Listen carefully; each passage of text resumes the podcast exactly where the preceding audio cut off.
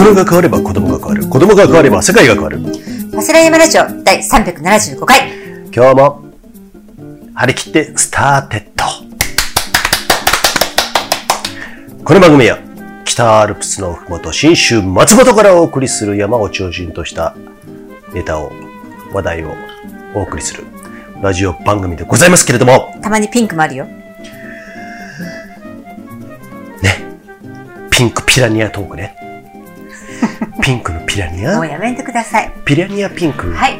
前回のね、当時さん登場していただきましたけいども、や酔っ払いトーク皆さん聞いていただけたでしょうか、ー、ハイエースキャンピングモビーの中でね、久し久しぶりに1時間30分ぐらいのね。30分くらいかな？はい。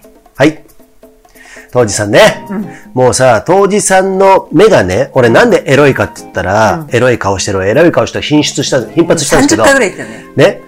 あの、目ってさ、あの、まあ、横にこういう、あんじゃん。なんていうのこの円、なんていうの形なんていう。のカーブ、よくさ、アーモンドアイとかさ、アーモンドアイ。なんかあのさ、なんか形をよく言うよね、その目のね。あそうだねうん、それがねだね、とかさ。えっとね、分度器みたいになってるのね。下が、下の真っ平らで。そういうさ、昔さ、アニメなかったっけ？あ、本当？わかんないわかんないわかんないわかんない。だから俺もね、いつもね、当時さんね、もうずーっと、まあ、あの、守備、守備よく、守備一貫して、もうずーっと分度器なの。下がね、底辺がまっすぐなの。なるほどね、なるほどね。そうだから、ちょっとい、まあ、いわゆるやらしい目って言われるような。そうなの？それが僕はあの、感覚的にやらしい目に感じたのかもしれないけど、あのね、昔からね、斜め後ろ側がやらしいんですよ、あの人ね。斜め後ろうん側なんだ。だから山行ってると絶対に先頭走ってるから、あの、歩いてるからね。あなたが、そう後ろにいるから、そうそう斜めそうそう後ろ側をいつも眺めてると。やらしいの。で、俺が、あ、離れてきたなっていうのをそこで確認して、当時はスタスタ、スタスタ登っていくんですよ。なるほどあの人本当に登り強いからさ。じゃあ、その後日談は後ほど話していただくとそうですねしまして。パスライマラジオ、これから始まるよ。冒頭はこれまで。ファスライヤマラジオ。さあ、始まりました。えー、ファスライヤマラジオ、ご協賛いただいておりまして、その一つが、長野県長浜市にあるスキーヤーオンリーのスキーリゾート、ブランシュ高山スキーリゾートさん。ユジンさん、はい、ご協賛といえば、今日、はい。せーの、3、2、1、はい、テラフィリテラフィップすっごい入りがわかんなかった、今。でもあったじゃん。大体あったじゃん。いや、私すっごい今読んだよね。うんうんあの、あなたの肩の動きで。うーん、フリップテラ？もう本当にさ、テラフィリップ。はいいい加減さ、本当にさ、やめなさいよ、そこまで自由奔放な感じ。ね、もうね、真っ赤な顔して。テラフィリップさん。まあ僕ね、今日ね、それこそね、テラフィリップさんお会いしました。もうちょっと待って。テラフィリップさんって言っても、うんほら、皆さんわかんない方わかんないらっしゃ方が多るね。いいいかもしれない。そうん。ちゃんと紹介してくださいよ。う。いいですか？はい。スタンド FM かな？このファスライヤマラジオ、スタンド FM をメインにアップしてるんですけれども、はいそこからコメントいただいて、うんその投稿のうん。リクエスト欄からのメールで、うんうんうんスポンサードについて、うん。うん。もしよかったら、タイミング的にはちょっと今、今じゃないけど、うんうんえー何かね、あのー決まりありましたら、うんお願いします。ぜひっていう話をしたん、してもらって、そうなんですよ。ねと、あともう一個。テラフィリップさんは、えっ、とね、投稿で、スタンド FM への投稿で、はい。い1ヶ月ぐらい前かな。うん。あの、私どもがやったランドビア軽井沢7月上旬に、そうです。その、えー、後にラジオオンエアしたやつを聞いて、最高のラジオだっつって。それをね、教科書に載せるほどだと前ね、言っていただいたんですけども、そはい。う。ね。それでね、あのーとにかくコメントのやり取りだったり、うん。あのー投稿、テラさん、テラテラさん投稿はそうだねスタンド FM にコメントしていただいてますよあコメントしてくださね。ったりとか、あとは、Facebook の、はい。あのーテラフィリップさんっていう名前じゃないんですけど、寺村さんっていう、あの、名字なんですね。寺村さんの Facebook で私つながっておりまして、うんで、そこに、あの、結構ねうん、書いてくれるんですよね。うん。まあそういうののやりとりで、うん。あのースポンサードっていうね申し出をしてくださったんでね、はい今回こそのご縁があって、はい実際に寺村さんにお会いしてまいりました。うん。はい。ね、今日は、えっ、と、近くにあるね、モスバーガー。それもさ、またすごいんだよ。僕らが、ちょっとね、あの、本当はアウトドア、野外でやろうとしたんだけど、まあちょっとね、あの、車の関係とか、いワンちゃんの関係とかね、うん。あの、お連れするワンちゃんね、そういう関係とかをいろいろ考えた挙句、近くの星のコーヒーかなと思ったら、うん。ワンちゃんを連れてこれるような、アウト、なんつうんだっけ、あの。アウトドアのあ、テラス？テラス、うんテラスがモスバーガーにあったんだよね。そう、私ね、だって私たちね、うん。あの、なんだっけあれ、何か、キャン？トレーラーね。ピングトレーラーを、うん、うん。えっ、と、先導者が連結して、そ連れてくるっていうスタイルで彼が来られてたので、う。うん。えっ、と、駐車場がかなり広いとこじゃなきゃなっていうのと、ちょっとまあカフェ、美味しいコーヒー飲めるような感じのがいいのかなと思ってチョイスしたんですけども、ワンちゃんのことをね、あの、考えてなかったよね。うん、うん。そう。だから、あの、一緒に滞在できるとしたらやっぱテラスうん。なんだよね。うんそこはね、ちょっと、で、それ、あの、逆にテラさんの方から、そう。あの、近くにモスバーガーがあって、テラス席があるんです。あと、ちょっとあの、待って、テラフィリップだったり、テラスだったり、ものすごい混同してますけども。テラさん？うんいやいや、そうだあ、よ。テラさん、テラス。そうそうそうそう、テそう。ラテヘイ、ラ。テラス？テラさん？で、その、急遽ね、うん。モスバーガーに行きまして、うん。トークをしてまいりました。はい。はい。えっとね、そうだな。今ね、さっき何か言おうとしたんだけど、ちょっと忘れちゃったんだけども、とにかくそのスポンサーに関してね、はい。えー私どものやってる活動、ランドビアもありますし、うん。まあ、BC ショートもありますし、うんうんうんファスライヤマラジオもあります。うんうんその中でね、ランビアのこのマキさんが提案している子供たち、養護施設にはい。通ってる子供たちも参加してほしい、そのためにはどうしようかっていう話をね、以前したことあるんですけれども、はいそういうことに対しても、なんかいろいろちょっとひ、あの、いい意味で引っかかってくれたらしくですね、はい。だったらちょっとそういうところにちょっとね、うんご協力したいと。いや、もう嬉しいですよ。で、今回の軽井沢うんはちょっと難しいかなと思ったんですけど、うんうん長場、うん。8月最終週の、うん。には、どうにか、あのー招待できたらなと思って、一回打診したんですね、私ね、その、うん施設の方に。うん。そしたら、ちょっといろいろなっていうか、自分私が、あのーあの、あれが、なんか浅いんでしょうね。うんあの、その、考えるうんうん。のが。なので、いろんなハードルがあったなっていうことで、今回は断念したんですけども、うん。そういう話もさせてもらって、そしたら、あ、こういう形なら僕、うん。協力というか、うん。いろんな人を紹介できるかもしれないっていう話をいただいたりとか、うん。うん。だからテラさん、すごく、まあもちろんね、お仕事柄人脈もね、広く、うん。あの、せ日本だけじゃなくね、うん。あの、持ってらっしゃるんで、うん。なんかお話がすごい面白かったよね。うん。そうね。はい。はい。で、えっと、もっと喋っていい？ここら辺のこと。とにかくね、あの、テラフィリップ劇場でいいですか？今、はい。喋るのね。劇場にしましょはい。テラさんね、あの、さっきマキさん、あの、お名前言ったんですけども、名字ね。う。うん。でも、ただね、僕ね、それね、最近ちょっとね、あの結構あ気にしてるんだけど、ただテラさんね、タグ付け、何、のり付け、何も全部自由って言ってたから、もう僕、テラさんに関係は OK かな。そう思って言ったの。あのねうん、大体ね、別の意味で言うと、小物はそういうのを気にするんだよねっていう話もしてたじゃん、今日。あ、そうそうそうそうそうそうそう。あの、もしここに小物がいたら聞いてたらすいませんね。そういう意味で言ってるわけじゃないですよ。ファスライをね、聞いてくださる人に小物なんかいませんよ。あ、ね。そうですね。意外とさ、俺さ、メディアみたいなことやってたじゃんうん。動画撮ってバンバンアップすんじゃん、んこの動画どういうふうにアップする？何する？って結構質問あったの？あったのね。撮るのはいいけど、そうそうそうどういうふうな形で使うんですそうかっていう人でしょ。うん。であと写、写真のアップとかね、うんうんそういうこと番組でやってた時に、意外と、今だから今よ、言うよ。うん。迷わず言うよ。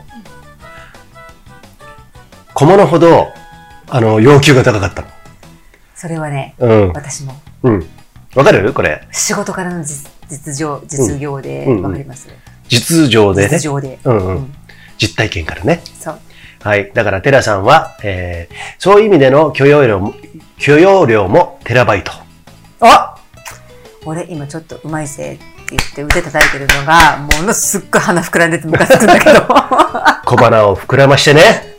下り顔って言うんですか？ねはい。やってらーと。ということでですね、はい。どれぐらいだろう？うん ?3 時に待ち合わせして、1時間半だね。4時半までだから。うん。まあ、あっという間だね。しり話させていただいて、僕あの時間帯ね、時間帯はね、大体ね、あの、いつもビールも飲んでるんですけれども、うん。あの、飲まずにモスバーガーで、うん。あの、お茶とコーヒー、あ、マキさんね、コーヒー買っていただいてありがとうございました。いいですよ。うんでね、その中で水とコーヒーだけで、あの、全然いけるなっていうさ、うん。酔っ払うって恥ずかしいからとかそういう意味じゃないよ。うんもう飲みたくちゃしょうがないよね。うんあの、朝でも、まあもう、アル中ですから、この人ね。うん、アル中じゃねえよ。ね、酒をくれーっていうのないじゃん、そういうのは俺ないけどね。うん、ないない。でも、その50%ぐらいはあるよ。うん、あると思う。酒をくれーぐらいはあるよ。そうだね。うん。で、あの、それでもなんか、なんかすごく話が弾んでもあっという間でしたね。そうなのよ。うん私が本当に。もうなんあか窮地の中って感じ。そうそうう。んうん。なんか初めて会ったのに、うん。そんな気がしないんだよね。そうだね。うん。でね、このテラさんの、テラフィリップさんの、あのー紹介、うん。簡単に今しますと、はい。転勤族の家族、ご家族に、はい。の中で、はい。で関西からさ、生まれがね。うん、そうそう。んんうん関西、神戸から茨城行ったり、東京にいたりとか、うんうんとね、いろいろ移動してるんですけれども、えっとね、お家もね、あと中国、転勤が長くて、うん。8年いたってたっけ？いや、5年。?5 年か、うんそっか。そこで、あ、ごめん。8年だって5年か。多分どっちか8年ぐらいじゃないのかなうん、蘇州っつったかな。あ、わかんない。そこはちょっとわかんない。上海とか蘇州とかさ、まあ中国ね、あの皆さんね、上海のもうちょっと上の方って言ってらっしゃった。あそうだうん蘇州はそうそういうことでしょ？どっちかというと宴会部に近いよっていうね。そうそうそうそうそう。うんだけども、そういうところから、で、奥さんが中国の方でね。そうそう。えティンティンさんね。そう、いるんだけれども、で、今、あーこっちに、えー別荘として持ってた立品、立品じゃない、あの、八ヶ岳のふもとね持、っている。うんうん、持っているね。そこに9割住んでると。そうなんです。素敵なね。お家というかね、別荘地。はい。で、ワンちゃん、ワンズって言ってんだけど、ワンちゃんと、えー、トイプードルのね、茶色いね、そうだね。兄弟の2匹。そうそうそうそうそう。で、あとね、ロードバイクが、えっ、と、もう4、5年やってんのかな。で、もう表彰台登るような。ね。そうなんだ。違うの？その、なんだっけ？何かをもらうってさ。セグメントね。セグメント？あ、ストラバの。うんストラバってご存知かな？あ、ちょっと俺、わかんなかった。うん。えっと、あるんですよ。あの、ガーミンとかさ、なんかそういうさ、あの、あるね。そういうアプリね。あの、何？アプリっていうかコミュニティ？そうそうそうそうで、ここのローロード区間、ここのヒルクライム区間で、うん。誰がうん。一番速いタイムを持ってるかみたいな、なんかそういうのがセグメントで、えーの今日のチャンプとかさ、うん。今月のとかさ、あ、この人、うん。1ヶ月ぐらい塗り替えられない強いなとかさ、そういうのがあるんだけど、あそうなんだね。で、しかもその年齢で、うん年齢で、あの、な何歳、若いから、そうねやっぱ強いなとか。30代、40代、あ50代、そうそうそう60代ね。そうそうそうそううんうんで、テレさんは、その、まあ、50代。のね、やつには全然まだだよ。と、そう、うん50代になってないんですけど、うんあの、50代最初、うん。50代ですと50歳から59まであるじゃん。うんうん。でも、そうだね50歳になったらさ、うん一番ちょっと有利っていうかさ、そうだね。なるほどね そ。れで1位を取りたいう。そうそうそうそうそうだからそのぐらいの足前、うんえーっていうことなんで、ロードバイクかなり、特にヒルクライムもう私ね、見た感じ、あのね、うん。ヒルクライマーって、うんヒルクライマー同士の話だよ。うん。ヒルクライマー同士の話だけなんですけど、うん。見るとね、強いか強くないか分かんの。あ、そうなんだね。うん。どういうところあの、裸じゃなくても足も見なくても、うんえっ、と、漕いでるうん。ところを見なくてもなんとなく分かるんですよ。あ、そうなんだね。そう。寺さんは強い。うん。うん。ヒルクライムね。そう。うん。早い、絶対。ね。そういうのが出てるの。そう。匂いがするの。はい。そう。まあそういうね、ことをふつふつと、えー醸し出してるテラさんなんですけれども、うん。まあ本当にさ、ファスライでもさ、以前、あのー論求したことあるんですけれども、本当に、なんつうのかな、えっと、スタンド FM でもラジオやってんじゃな？うん。理路整然というかさ、ボキャブラリー多彩、本当、うん聞きやすくためになるようでな。アナウンサーが喋ってるような喋り方。そうそう、面白い。うんまたね、あのー恥ずかしくなるからあんまり言わない方がいいと思うんだけど、こういうね。あ持ちテラさんがね持ち上げ方ね。テラさんが照れちゃう。うん。でね、なんかね、俺が一番ね、なんかね、もう、さっき九州の中みたいな感じって言ったけど、ラジオめちゃくちゃ聞いてもらってるんですよ。ファスライ。これ、そうだよね。うん。あの、長谷かな。そあの、松本、の。うん。スカイランニングのね。うん、うん。松本はい代,、代表の、うん。なんていうの、愛妻の、うんうん。長谷川かな子ちゃんとね、あのーやったじゃん。ラジオ。うん。ね、とほ訪問して。うんあの時に皆さん、あの、ご存知の方はよくわかってると思うんですけども、歩くファスライディクショナリーっていうぐらいで、うんもう本当にいいこよくこう知っていて、うん私たちよりね、でそれをね、はるかに凌駕してましたね、テラさん。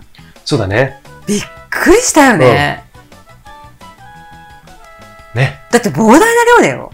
そうだね。ようやく今、200何十何回をうん。遡って聞いてる遡って。聞いていて。そうですね そうそうそうそうそうそう。だから今後は、えー、ディクショナリーを超えて、えー、テラフィリップ AI チャットっていう感じでね。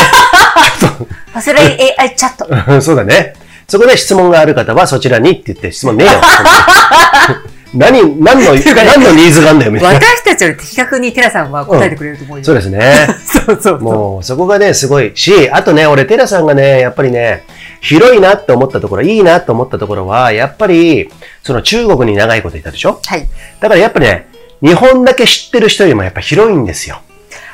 で、中国はイエスの好き嫌いでやんないと、とても生きていけないコミュニケーションとかさ、そういうところ、そこは日本と全然違うじゃない、そこは日本と違っていいと思うんだよ。その、コミュニティの違いとかさ、前言ったさ、あの、世間がないとかさ、日本には世間っていうものがあるじゃない、それが良くも悪くもあるじゃない、うん。うん。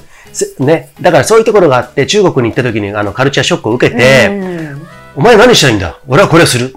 しない。イエス、ノー。日本だとさ、好きじゃなくてもさ、これ着る？何か、あの、洋服買いに行ってね。これお似合いですよって言ったりとかさ、嘘も方便みたいな言葉あるけど、店員さんはそうするさ。でも一緒にいてる友達すら、うんうん。え、まあいいんじゃない？ってあそうそうそう。こうやって言われちゃうんううんことにちょっと違和感があるっていう。それが中国では通じない。そう、なんか、あの、お前うん本当のこと言ってんだから腹割って話せや、みたいな感じになるらしい。そうでだ、ね。あのさ、中国人の方の、うんえっと、観光の人のマナーの悪さで結構さ、うんすごい言われてるじゃん、いろいろ。うんうん。なんかもう、割っては列に入るし、うんもう自分さえ良ければいいみたいな感じで、ものすごい感じ、ね。で、世界的になんか中国の人たちはっていう、ネガティブなイメージで言われてるけど、私も少なからずそれ思ってたの。うんうん。だけど今回テラさんの話を聞いたときに、うんまずマナーの面でね、うん。ちゃんと最低限のところを守っていれば自己主張をする自分の思ったことをやるっていう面では、うん。それは大切なことなんだなと思った。うんうん。そうね。うん、形があるじゃんいろんなうん。自己表現するとかさ、自分の主張を通すやり方とかさ、うん。やり方が結構プロセスが大事だと思うんだけど、だからそこのあり方だと思うんだよ。なるほど。全部がオラオラオラってやってるわけじゃないじゃん中国人の人だって。もうあそれはもうね、当たり前の話で。そうそうそうそうそうそう。だからそのオラオラ系って思っちゃってるところがあると思う、うん。日本人の人って。うんうん。他の世界の人も。それは、だからさ、なんかさ、もう本当に確一的な見方。そう。あの、一方、点とか。線でしか見てないんだよね。うんうん。そういうことだよね。うんうんそれ決めつけで、日本イコール藤山、侍、ちょんまげ、切腹みたいなさ、うん晴れ切りって言ってるのとうんうんうん一緒でそう、あの、イメージで言ってるだけの話で、それがまたプロパガンダっつって政治的な、その、うーんそのイメージの、んうーんそ操作する、さ、そういうことにもつながったりもするんだけど、メディアとかね。うんうんうんそういうのあるんだけど、あとね、もっと言うと、あの、アメリカ大陸ってさ、俺もちょっとだけ留学してたことあるのね。うん本当に少ないんだけど、んえっと、この時に思ったのは、やっぱり多民族国家であそこも。うんうん移民の国だからさ。うん。で、あのーどっちかというとやっぱり宗主国がイギリスから来てさ、うん。白人が来てさ、うん。200年、300年、どのぐらいの歴史があるのかわかんないけど、そこでいろんな人たちが集まって、ヒスパニックからさ、うんイエローからさ、白人からさ、うん。黒人から集まって、そこでああいう国ができてるわけじゃん。だからやっぱりさ、その挨拶の仕方とかさ、うん。主張の仕方とかってあるんだけど、それで中華、う中国はもちろん中国、中華、あそこもね、いっぱいいるんですよ。漢民族とかさ。そういうのがあって、かといって今多民族国家ですよ。うん、そういうところで、やっぱりその、こう一応単、単一民族って言われてる日本。もちろん日本も違うんだよ。まあ、長く見ればね。そうそうそう。そうそうそうそう。だからそういうところもあると思う。あと人口の多さでしょ、そうだね人口の多さと、その領土っていうか国の広さとかさうんうんうんうん。だからそういう面で一概に、うんその価値観がいいとは言えないけれども、うんだから、もっと広く知った上でこの日本っていうものに一応東洋のね、うんうんうん。えー最東にある国ですよ。うんうん。一番ね、あの、地球でいうね。だね。そこに帰ってきて、その価値観を持ちか、持ち帰ってきて、うん。あ、日本のいろんなこういうとこに気づいて、広く講義に見れて、うん。あのーうん自分の生き方うん。を決めるのは、うんうん。とてもなんか、その、すがすがしいというか、あ今ね、私の中で清々しいって言葉が出たの。あ、本当？うん、同じだった。そういうこと。だから、なんかさ、あの、固執してないっていうか、ちっちゃくないっていうかさ。ニュースだけとかさ、うんうん。あの自分の人生をね、うん。自分の人生の、うん、年表？うん。年表の中に、実際に中国に住みました、うん本当にリアルな彼らと触れ合いましたっていう人、うん。じゃない人たち、うん。うん。メディアとか、うんあとは向こうから来た観光客の、うん。日本に来た人たちのね、うんうん一面しか見てない人たちがうんガーって言ってる気がする。ああ、そうだね。攻め立ててだそれさ、うんだってさ、日本人だってそうだよ。よくさ、経済的とかさうん、国家レベルで言うと、中国は日本の30年後に来てる。30年遅れてる。日本が先に行ってる。だから、うん日本の30年前と今の中国比べたらいいよっていうね、論あのあ論調があったの。なんか、なんかね、聞いたことある、それ。うんううんん。まあ、それはある意味、整合してる、正しい部分もあるんだけども、うん全部が正しくはないんだけども、うんうんだからそういう意味で、あえてそこに乗っ取って言うと、日本人だってさ、海外に行き出した頃、そう、あわ我をね、いっぱいいたと思うよ帰ってみなさいよって話ですよ。うんうんあもうハワイではとても嫌な顔されてましたよ。あ、そうだ。あ、そうか。俺、俺、そういうの知らないんだけ いや、本当私、あの、小学生ながらね、ど。うんうん。すごいちょっと引いてみてたの。あ、そうか日。本人の、小学生でハワイ行った時。日本人のオラオラ感じ。オラオラな感じ。あ、そうなの？ほいで、スモーキーな感じで、ああ、タバコ？タバコのマナーが守れなくて。うん。そだからさ、どんな国も、どんな、その、都市も。県も、うん。合わせてコミュニティも、うん。チームも合わせて、やっぱ、その、今でいうマナーの悪さっていう面では、1割とかさ、数パーセントとか必ずいるんだよ。そういうことよ。だからそれを取り上げて全部って見えるのは、うんあなたの一つのフィル、あの、色眼鏡で見てるだけですよっていう話だから。狭いってことだよね。そうだねそうそうそうそううん世の中の数だよっていう。そういうことですね。うん実際に体験しないのに、うん。ってことじそうだよ。ゃん。あと、韓国だってそうだよ。うん。うんえっ、と、なんていうんだっけ、現、新日の逆は？現日？嫌う日本。反日か。反日反日。ってまあ中国と韓国でやられてるって言ったじゃない、うんうんうん。まあ朝鮮もそうなのかな？ちょっとわかんないけれども、まあそういう意味では、あの反日の朝鮮、あの韓国も反日反日ってよく言われてるけれども、うん。実際俺韓国行ったことないよね。うん。でも行くと、やっぱりね、大阪みたいな感じで、ソウルとか行くと、うんうんもう本当にあの、とてもフレンドリーで、うん。あ、もうものすごくこれ食べる、あれ食べる？とか言ってさ、うんうんうんうん。なんかそういうのあるから、だからもうやっぱ個々のつながりというかね。あのね、そう、テレさんが言ったのは、うん。中国人もね、うんいろんな人がいると。絶対いるよ。本当にもう、うんこのクソ日本人、ジャジャップまでいかないけど、うん。ガーっていうのと、うんあ、日本人好きだようん。っていう人もいるし、うだよ。韓国も、うん。えっ、と、日本人ウェルカム好きだようんっていう人もいれば、た大体ね、日本人、日本に行ったことがある人なんだけど、うん。もう本当にね、このクソ日本人と思って、あの、もうも、ぼったくる、日本人と見たらもうぼったくるみたいな、ねあ韓国人もいっぱいいるんだよ。うん。だから、やっぱね、あの、うん、国籍関係なくって、うんうんあの、個人だよね。もう、個、そういうこと。個の世界とも。うんうん、うん。まあね。そういうことですよ。そう。うん。だそれを改めて、中国ってまあちょっと広すぎるところあるかそうら、だね。人口も日本の、あのー、10倍どころじゃないんじゃない？もだって言語も、私今日寺さんに聞いてちょっとびっくりだけど、言語そんなに細かく分かれてんだとう。思って。うん。うん。うん。ね。あの、かろうじて広東語と、うん。北京語も、うん。北京語の中でも標準語と何々語って分かれてて、そうだね。なんかそれがすっごいびっくりした。う。うんん。そう。まあそういうところがあるから、またね、はい。えー、ファスレイもですね、はい。今後は国際化に向けてですね、いや、それはね、うんあの、必要不可欠と思う。うん、そうだね。私は大好きですから、えそうです。いろんなとこ行くの。そういうこと。はい。ね、そんな視点で今後はテラさんもですね、はい。今度ね、あのー奥さん今ね、あのーちょっといらっしゃらないんで、日本にね。そう、ちょっときあの一時帰国そうそうそうをされていらっしゃるんで、なので、あの、ファスライの A スタにね、テラさんお呼びしてですね、そう、ワンちゃんも一緒にね。ね。そう。で、そこでちょっとラジオでも撮りたいなと。そうバーベキューとかしながらね、ねやりたいですね。うん。えっ、と、年内にちょっとね、実、実際やりたいと思ってますんうううで、うんはい。さん、よかったら、えー松本アゲインということでね。はい。はい。まあ寒くなったら、あの、モビーの中に、まあそうだね。ハイエースキャンピングカーの中でね。まあ焚き火台でもやりながらね、ね寒くなったらキャンピングカーありますんでね。うんうんうんうんはい、えーそういう感じでぜね。ひぜひ、はいまた、テラアゲインということで。そうですね。ということで、ファスライの私どもの仕掛けてるイベント、企画、いろんなものありますけど、そこにもね、テラさんね、別の形で、うんあのうんうん、関わっていただけそうなんで、すんごい楽しみですよ。っていうかね、もう本当にね、キャラクターとしてもね、うん。あの、あテラさんのそこ喋ってねえな。スポンサードがなかったとしてもね、うん。テラさんのキャラクターとして関わってもらいたい。そこだね。もうね、それぐらい皆さんね、うんとってもね、ユニークだし、ユニーとてもね、うジェントルマンだし、そうだねかといって過激だし、そう。あの、ファスラ以上に過激なところがあるちょっと面白いんですよ、本当に。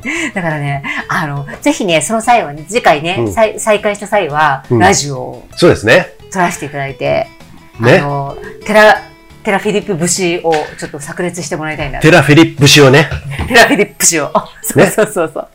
えっと、面白いですよ。うんそこら辺ね、どうぞはいご期待、えーいただきたいと思います。ファンになる人多い、多いんじゃないかな？はい。よかったら、あと、テラさんのね、スタンド FM の、テラフィリップのワンちゃん、わがまま山ライフ山ライフ。よかったら聞いてくださいね。はい。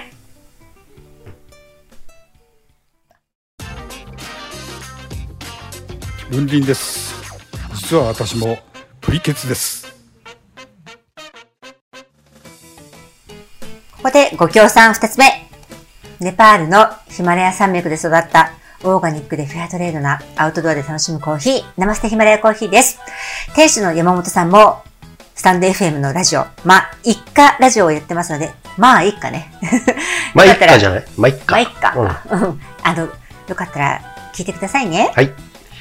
さあ、今日はねいいや、全然。いいですよ。ちょっとおかき食べながらうるさいかな。はい。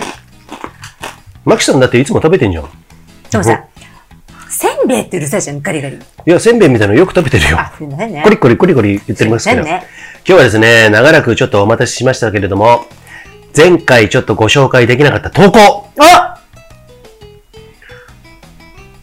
ドイツだ誰だ？誰だ？ちょっと音程が合ってませんけれども、いや、だって外そうと思ったの、本当は。ユージさんみたいに。これを、はい。マキさんにちょっとね、あ、はい。えー投稿来てますんで、ありがとうございますね。あ、あ、差出人、しんちゃんしんさしんちゃんはですね、うん九州の、ん。はい。ハスラーにもたびたび登場してもらっているしんさん。上、題名ね、常年山脈の思い出、おメッセージ本文。来たわけだね。過去に一度だけ、うん。ソロで常年山脈に登ったことがあります。お、その時は中房温泉から合戦尾根を上がって燕岳へ、そしてお天正岳、常年のっこしへと縦走して、一ノ沢へ下るルートをかん、下るルートを取りました。うん。燕山荘からモルゲンロートを眺めたり、うん槍穂高を眺めながら、お天正岳から常年のっこしへの稜線を歩いたり、円山荘ね、さっきのね。あ、ごめん。うん。いいの、いいよ、いいよ。円山荘だね、うんはい。北アルプスならではの景色をたの楽しみつつ、重重走を終えることができました。下山後は松本の友達と一緒に、うんメディアガーデンの松本ブリュワリーで乾杯。登り終えた山を眺めながらのビールは最高ですね。そうなんだよ。これね、ユージさん言ってください。ご紹介して。メディアガーデンの松本ブリュワリー。あ、そういう場所があります。2階、3階かな ?2 階か3階はそう。わかんないでね、そこテラス席があるんですよ。中もあるんですけど、うんそうそうそうこからね、ドーンと真正面に常年だけ見えるんですよ。うんうんそう。松本に住んでいる人たちは、こんな贅沢ができて羨ましいなぁなんて思っていました。ただ、今思うと、当時の自分は結構危なかったなぁと。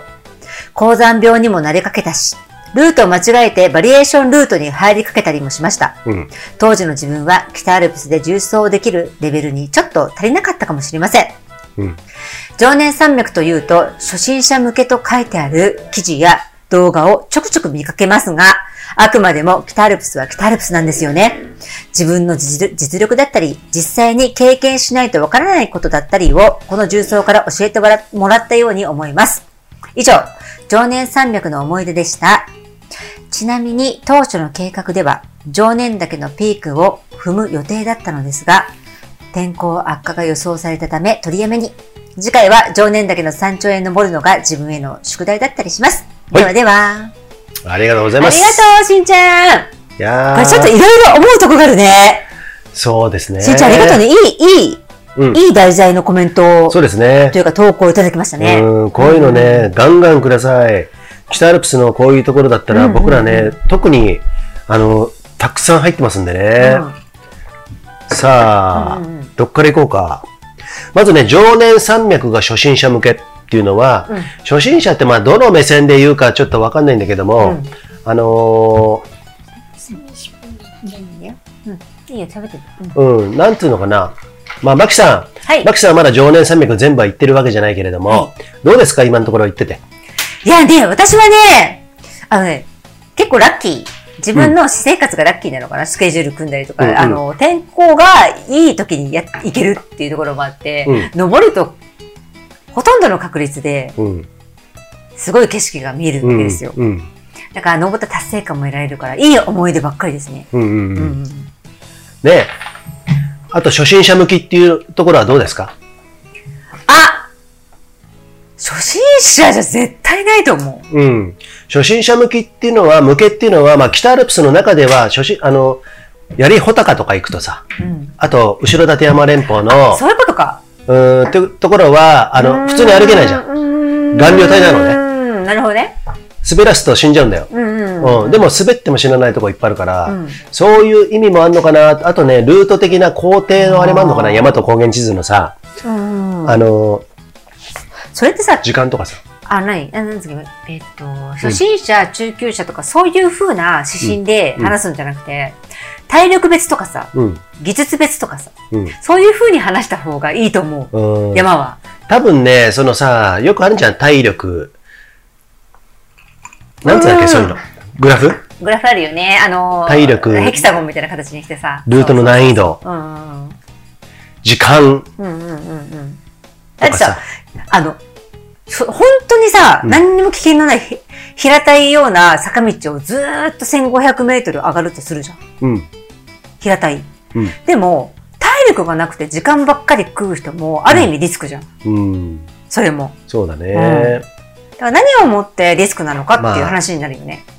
だからここで言う初心者向けっていうのは多分どっかに書いてあったと思うんだけども、多分ね、その、顔料体とかさ、うん。あの、登りやすい登山道とか、そのあテクニカルな感じだと思季節によっても違うけどね。う。うんやっ。ぱそういうことなんだよね。う。うんん。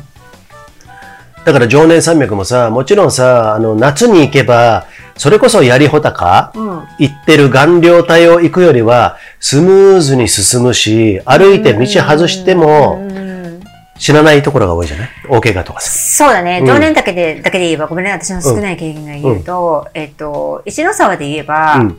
あそこ、胸付八丁。うんうん。胸付八丁も、あのね、ドキッとするとこあるんだよね。そうだね。うん。私あたちでもの、。一歩踏み外したらね。ほんとほんうと。ん。で、えーっと、三俣ルート、うん。前常年をうん。含む。うんあそこなんて余計ドキッとするとこいっぱいあると思うんだけど、ねまあ 人間はさ、1メートル落ちたら死ぬって言うからね。そうそう、うちのことが悪かったりね。そうそうそうそう。あの、上りなのか下りなのかでも違うけど。うん。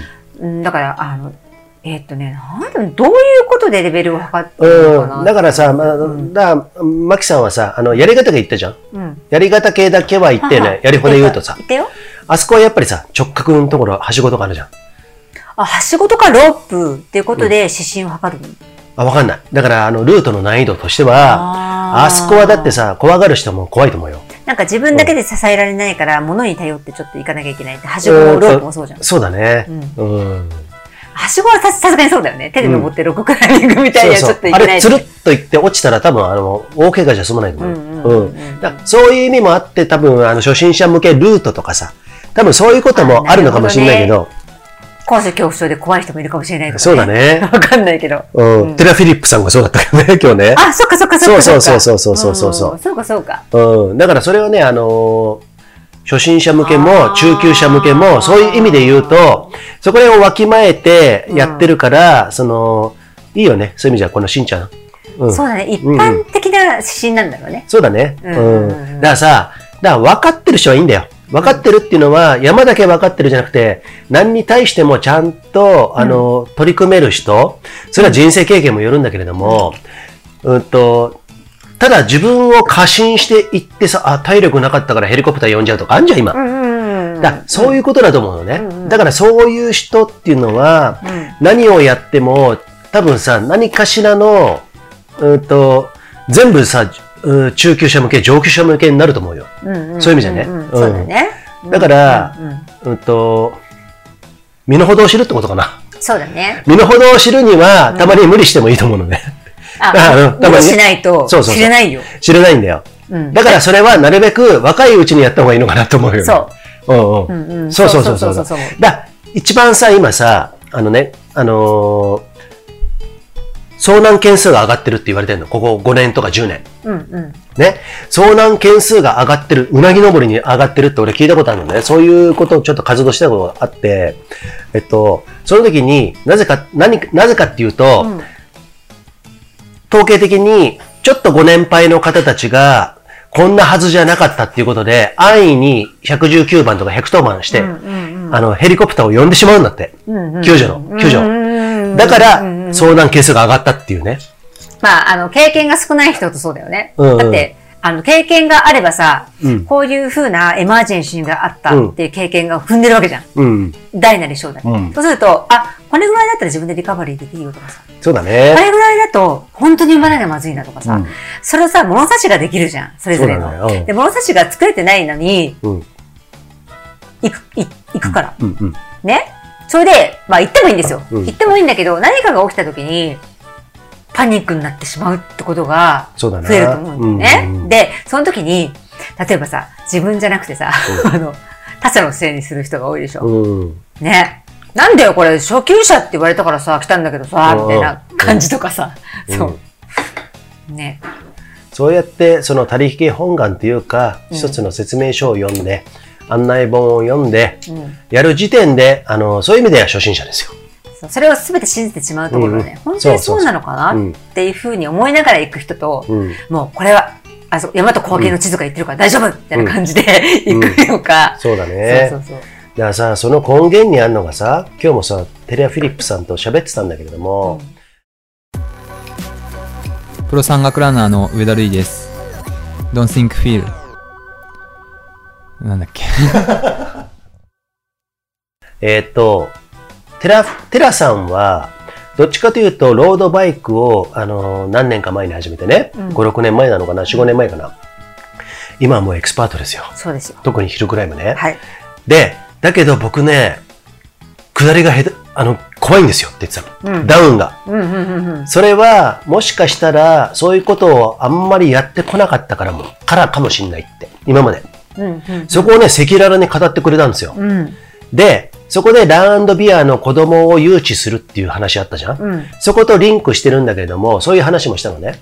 あの、マキさんがちょっと電話喋ってる時ね。あすいませんうん。はいその時に、やっぱり子供の頃から、いろいろトライアルエラーを積んで、怪我して、時に最悪のことになってしまうかもしれないけれども、うん。やっぱりそういうことを、あの、繰り返し繰り返しやってきた子供は、最強の護身術っていうかさ、サバイバル精神、自然の中での、えーそういうことを身につけるのかなって思うんだ。でも俺、結果的に俺それが一番安全だと思ってんの。あれだよね。うん。包丁が危ないから触るな触るなってやってることと。すると同じで、ちっちゃい時から慣れ親しんだハサミとかさ、うん。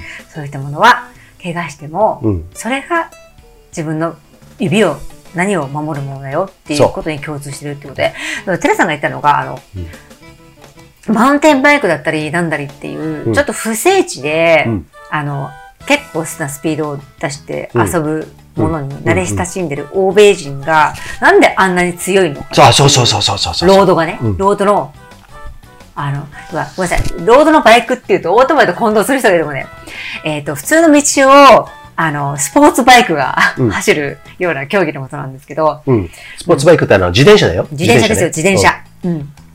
うん。だから、マウンテンバイクで山を走る人が、海外の、えっ、と、要はツールドフランス。これは知ってるんですね。ツールドフランスの選手とかも、一流の。子供の時に山を自転車で走るってことをやってきてると。うん。うん。だから、危ないことも知ってるし、スピード感とか、えっ、と、きマシーンを操る術も知ってるし、うんだから、えっ、と、そういうことを子供の時からやってるから、うんあの、怪我をしなく、うんあの、70キロとか80キロとかのスピードで、うん。車よりも速いぐらいのスピードで、うんあの、峠を下れると。うん。だからそういうことなんですよね。うん、そうそうそうそうそう。そうなんだよ。うんうんうん。それってじゃ運動のことでも言えるけど、うん、運動じゃないことでも言えるよ。えっ、ー、と、そうだね。うん。そういうこと。うん。でね、今、マキさん言ってきたけれども、そういうことち、幼い頃からそういうことをやるっていうことが一番安全っていう話もしてたじゃない、で、運動じゃなくて他のこと、だから普遍的なことなんだよ。生き方にも全部通じることであるんだけれども、それをさ、えっ、と、やれ危ないから、まあ、特にあの戦後教育の一つだと思うんだけども、やれ危ないから誰かが、誰かが公園で、えっ、とね、一個あった事例をちょっと紹介しますけれども、もう、マキさんともこの前喋ったけど、20年か30年前にさ、運転ってあんじゃん、あの、こうやって、ぶら下がってさ、鉄あ公園運転ね公園運転、言葉で、あ、言葉じゃない、公園でぶら下がりながら、こうやって行くさアーチ状になったやつ。アーチ状とか、まあまあ、あの、平面のやつもある。ああ、そうだね。そ運転。そこに、子供がランドセル背負ったまま登った時に落ちてしまったと。運転のあの、手すりと手すりの間に。運転の上をこう登って遊んでたのが、そう。隙間から落ちて、落ちて、ランドセルが引っかかって、引っかかって、首、窒息しちゃったんだって。首が、その、引っかかって。窒息死してしまった。そうそうそう。それをね、昔ね、ニュースでやってたことあって、それを受けて、その教育委員会かなどこなのかわかんないけれども、あの、運転とか、その、削あの、排除しましょうみたいな、う運動になった時に、えっ、と、みんな運転にぶら下がれって思ったね。逆にね。うんお前らもっと軽減しろっていう。それがさ、俺がよく立体的って言うけれども、あの、立体的にどのぐらいの事故があんだよと。ね、その運転が、運転の事故が。それ、それだったらもっと運転をうまく使って、あの、ちゃんとサバイバル心を身につける、こ体の動かし方を身につける方のがよっぽど安全なんですよ。そういうことの目を積んでしまうから子供は思、子供はサバイバルとかそういうことに身につけられなくて、一番の護身術である、そういう体の動かし方っていうものを、あのーロストしていくんですよ。もうね、都会に住んでる子供ほどうん。奪われてってるよ。そうだよ。公園でうん。球を投げちゃいけないって言われてんだよ。うん。ね。球を投げるな。うん。犬を遊ばすな。うん。バットを振り回すな。そ何がしたらいいんですか、うん砂場で遊ぶな。え、うん何ができるの公園って。う。うん。お飾りなんですか？って話で。うんじゃなくて、何がダメだダメだじゃなくて、じゃあ、学校にあうんる鉄棒を運転で、うん安全に遊ばせましょうっていう時間を1時間取れやと思うんだよね。そういうことだよ。そう。うん。それだったら、彼らがそこで学んで、うん外で遊んでも安全じゃないですか。そういうことなの。それが教育だと思うんだよね。うん。教育だし、それがね、平面的じゃない、あの、実、あの、実、実際に実現場に即した本物の教育だと思うのね。そう思うそれはね、平面的に二次元のあ机上の上でやってるから、何にもね、響いてこないし役に立たな、い。ひいては、そういうものが一番人間の、その、オリジナリティとか、あの、尊厳をなくすんですよ。うんうん。そういうこと。ということでですね、はいあの、シンさんの投稿、あちょっと長らく。ありがとうございました。もう、はもういい題材を。だからさ、このしんちゃんがね、うんあの、北九州から今度松本にね、移住するっていうね。かもしれない。ね、あ、するかもしれないっていうね。で、おお仕事辞めたんですよ、もそうですよ。う。ね？うん。公務員の結構高級取りのところから、はい。お仕事辞めて、うん。頑張って、ファスライやった時はちょっと涙も流しました。もうね、なんかね、テラさんもそうだし、うん。あの、しんちゃんもそうだけど、うん。もう、サヒーではね、もっともっともっとお前のリスナーさんもそうなんだけど、嬉しいよね。うん。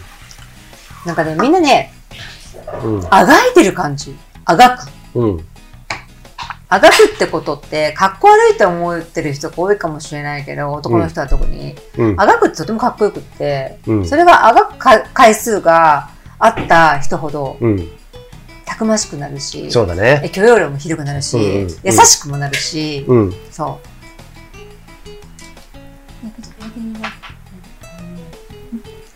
閉めといて、閉めといて、閉めといて。ちょっと。そうね、そうそういうこと。だからさ、そこら辺格好つけずにさ、ダメなものはダメでいいじゃん。あの、スキーでも何でもいいけど、すっ転んだらすっ転んでいいじゃないですか。そう。うんっていうところを、でももう、あの、時代のせいにはしないし、時代だからっていうわけじゃないけれども、これも言ってみれば普遍的、いつも変わんないと思うんだけどうんうんうんうん、あの、恥ずかしいことをどんどんやっていったらいいんだよ。うん。そう。俺は思う。うん。恥ずかしいことが自分の素だとするじゃん。うん。そしたら、あなたの素なんだから、うんやり抜けばいいの。うんうんもう人がどう思って何がわーって言われようと、うん。これが自分なんだよっていうのを、そしてね、うん。それを見て、みんなが揶揄してるわけじゃないんで、実は。うんうん。そうだね。もうね、その中にはね、うん温かく見守ったり、よし俺勇気がなかったけど、君のも行動で勇気をもらえたよっていうふうに、人知れず思ってる人もいるよね。そうです。そうそう。だ、だってそれ、だって他でもない、俺たちがそうじゃん。まあそうだね。ファスライってね、あの、目に見えない、あの、リスナーの顔とか目に見えないままずっとやってきたんですよ。その中でもう好き勝手喋ってきたじゃん大体。全部言っちゃった。で、いろいろね。。まあまあまあ、数年前の中にはね。うん。そしたらこういうさ何、やってんの？意味のないことやってるじゃん。ってもう散々言われて。そうそうそうそう。友人いつになったら結果出すんだってもう口癖のように言われてきたからね、俺ね。この16年かな。金にならないことイコール、そうそうそうバカなんじゃないかって思われたからね。そう。そうそうそうそう。でもさ、こうやってさ、リスナーがいる、あリスナーっていうか、リスナーの中からこうやって投稿が来るってことは、うんその人たちに実際お会いしたときに、あ、すごいちゃんと見てくれてんだな。そう私たちの、うん、ごめん、手前味噌。うん、いいところ、いいなと思うところ。うん、これが、投稿をくれてありがとうなんのかさ、分かってるねじゃなくて、うん、うん。ちゃんとその人と会ってる。みんな会ってるでしょ。うん、そう。実際に会ってるんですよ、投稿くれた人に。そこが、私たちがこだわってるところで。そうだね。絶対に、あの、感じてもらえてコメントくれた方には会いに行ってます。そうですね。そう。会いたいから。そね。れが営業じゃないんだよね。ああ、まあそうだね。営業で会いに行ってると思ったら多分がっかりされてると思う、みんなね。うん、うん、うん。うん。ね。そう、そういうとこと思う。そうなんですよ。うんまあそれがね、今度北海道でまたありますけれども、その前にちょっともう一回しんちゃんのね、あの、常年山脈。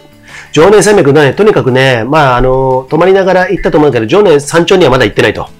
あぜひねしん、ちゃん次来た時には誘ってくださいね。っていうか、一緒に行くっていうか、うん一緒に拉致するから。ね。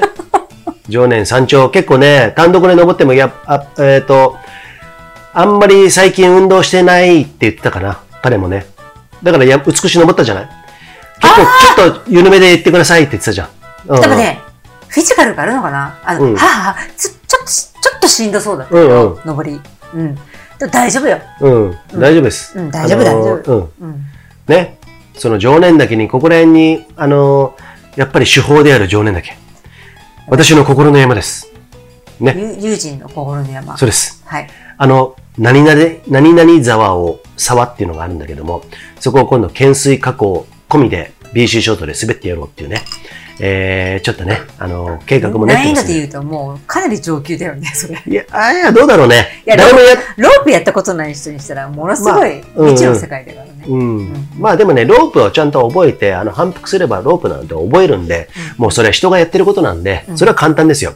それよりも、新しい企画考えて、それを体現する方のが、意外と勇気のいること。うんうん。もう誰かやったっていうと、その時点でさ、一つ、あの前例が現れるから、うんハードルが、精神的ハードルが下がるのね。あの、TJAR とかもそうだよね。ああ、そうそうそうそう。だから最初にやった人は、すごいと思うよ。うんうん。そうそうそうそう。だからまあそういうところ僕は、あの、好んでいろいろやってるんで、ちょっとねそういう意味でも、そろそろ田中友人さん、久々に BC ショート。ね今年の2023年のね、うん私はね、上昇気流の、うん。あの上昇気流っていう空気に見えるかもしれないけど、うんえっと、竜。うん。竜がわーって上に上がって、上り、を巻いて上り流。そう、うんなんかね、ススクリューを巻いて、うんわーって上に上がっていく波に乗ってる人なんですよね。うん。そう。で、だから、今年から来年のうん。初頭、初、初、初、初春初春初春。初春そんな短いの？にかけて、うんあの、すごくラックなことがいっぱいあそうですね。起こってくるっていうね、私はそれを聞いてるんですよ。はい。はい。ということで、うんこのしんちゃんの投稿からですね、常年山脈。私ども名付けた倍常年。はい。えー、春夏秋冬遊び尽くしますんでね。そうです。空に向かって駆け上れレスクラウドモスカイ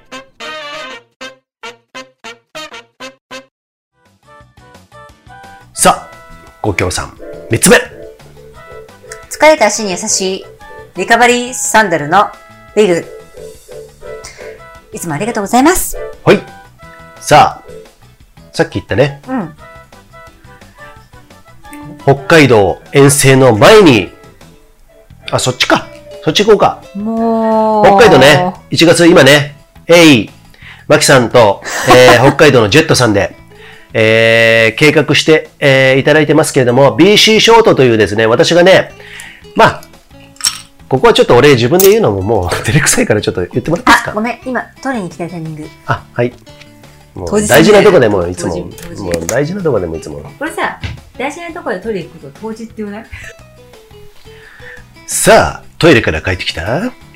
マキさんが、匂いを止めないで。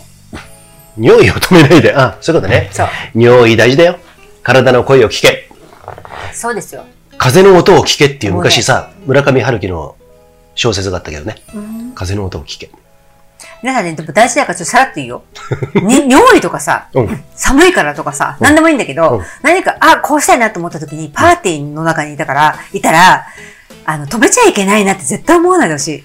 みんなの迷惑になるから、うんすいませんって言えないとか、それが絶対に良くないから、俺それさ、うん今ね、いいこと言いました。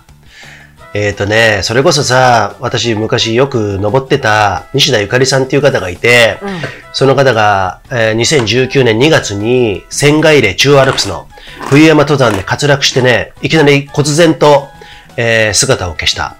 まあでもね、その方が今、風となって、あの、現れて、多分ね、もうスキーする気満々と思うよ。うん。で、それをマキさんが憑依されてたピーちゃんが、とやり合ってたっていう話とかね。ねえ、ピーちゃんがね、また再び降臨したら、もしかしたらゆかりさんの近況知ってるかもしれない。ああ、そうだね。だってあの、ピーちゃんが3月に戻ってきた時に、あの、あの方とこの前、山一緒に登ったよって言ってたの。これってね、仲いいからね。めちゃくちゃ、あのーリアルな話なんですよ。まあ、わかんない方はわかんないでいいですよ。でもこういう話があるっていうことを言ってほしいんだけれども、まあそうやってさ、亡くした、僕も山の仲間を亡くしたとか言って、それこそ当時さんと一緒に、えっ、とね、お通夜行ったりとかね。ああ。こっちってさ、お通夜の時にね、もうすでにね、あの、遺体焼いてる、焼いてたり、あ、違う。お葬式の前に遺体焼いてたりするんですよ。あ、そっか。そうそうそうだからちょっとね、順あの文化が違うんだけれども、ねうんでもね、遺体を、に会えたのね。うんうん、その時、うんそういう時も、まあ、見てるんだろうな、とかさ、いろいろ感じるわけなんだけども、まあ、それはともかくね、うんそうやってさ、あの、仲間を亡くしたりとか、いろんな経験をして、それでも、山を続けているわけじゃない？行きまく、い行ってるわけね私はねそう。そうそうだね。うんうんゆかりさんは、あの、自分のお通夜とかさ、お葬式の時に、うんもう、あの、受け入れられてなかった？のそうなの？うん。どういうこと？自分が死んだことを。あ、なるほどね。うん。ちょっとわかるわ、それ。うん。だから、その後にも、うんなんかちょっと悶々とするっていうのかな、うんなんか言い方にすると。うんう。ん。それで、あの、試行錯誤するんだうん。よね。うん。これが本当なのか、嘘なのかみたいな感あじ。あ、そう。うん。その中でピーちゃんと出会ったんだよ。あなたが私と一緒にいるから、うんあなたに一緒にいたじゃん、ゆかりさんは。そうそう、ツイスターらしいんだよね。そうそう。なぜなら、僕がや山によく行くんで、山に行きたいっていうことで。うん。山に行きたいし、うんえっ、と、本当に自分は山に行ってたさなか、うん。そうなってしまったから、そどういうことなんだろうなんだよね。う。なるほどね。で、2歳の、えっ、と、長男、残したまま、そうだね。お姉ちゃんがいて、長女がいて、長男がいたんだけども、うんうんね。そう。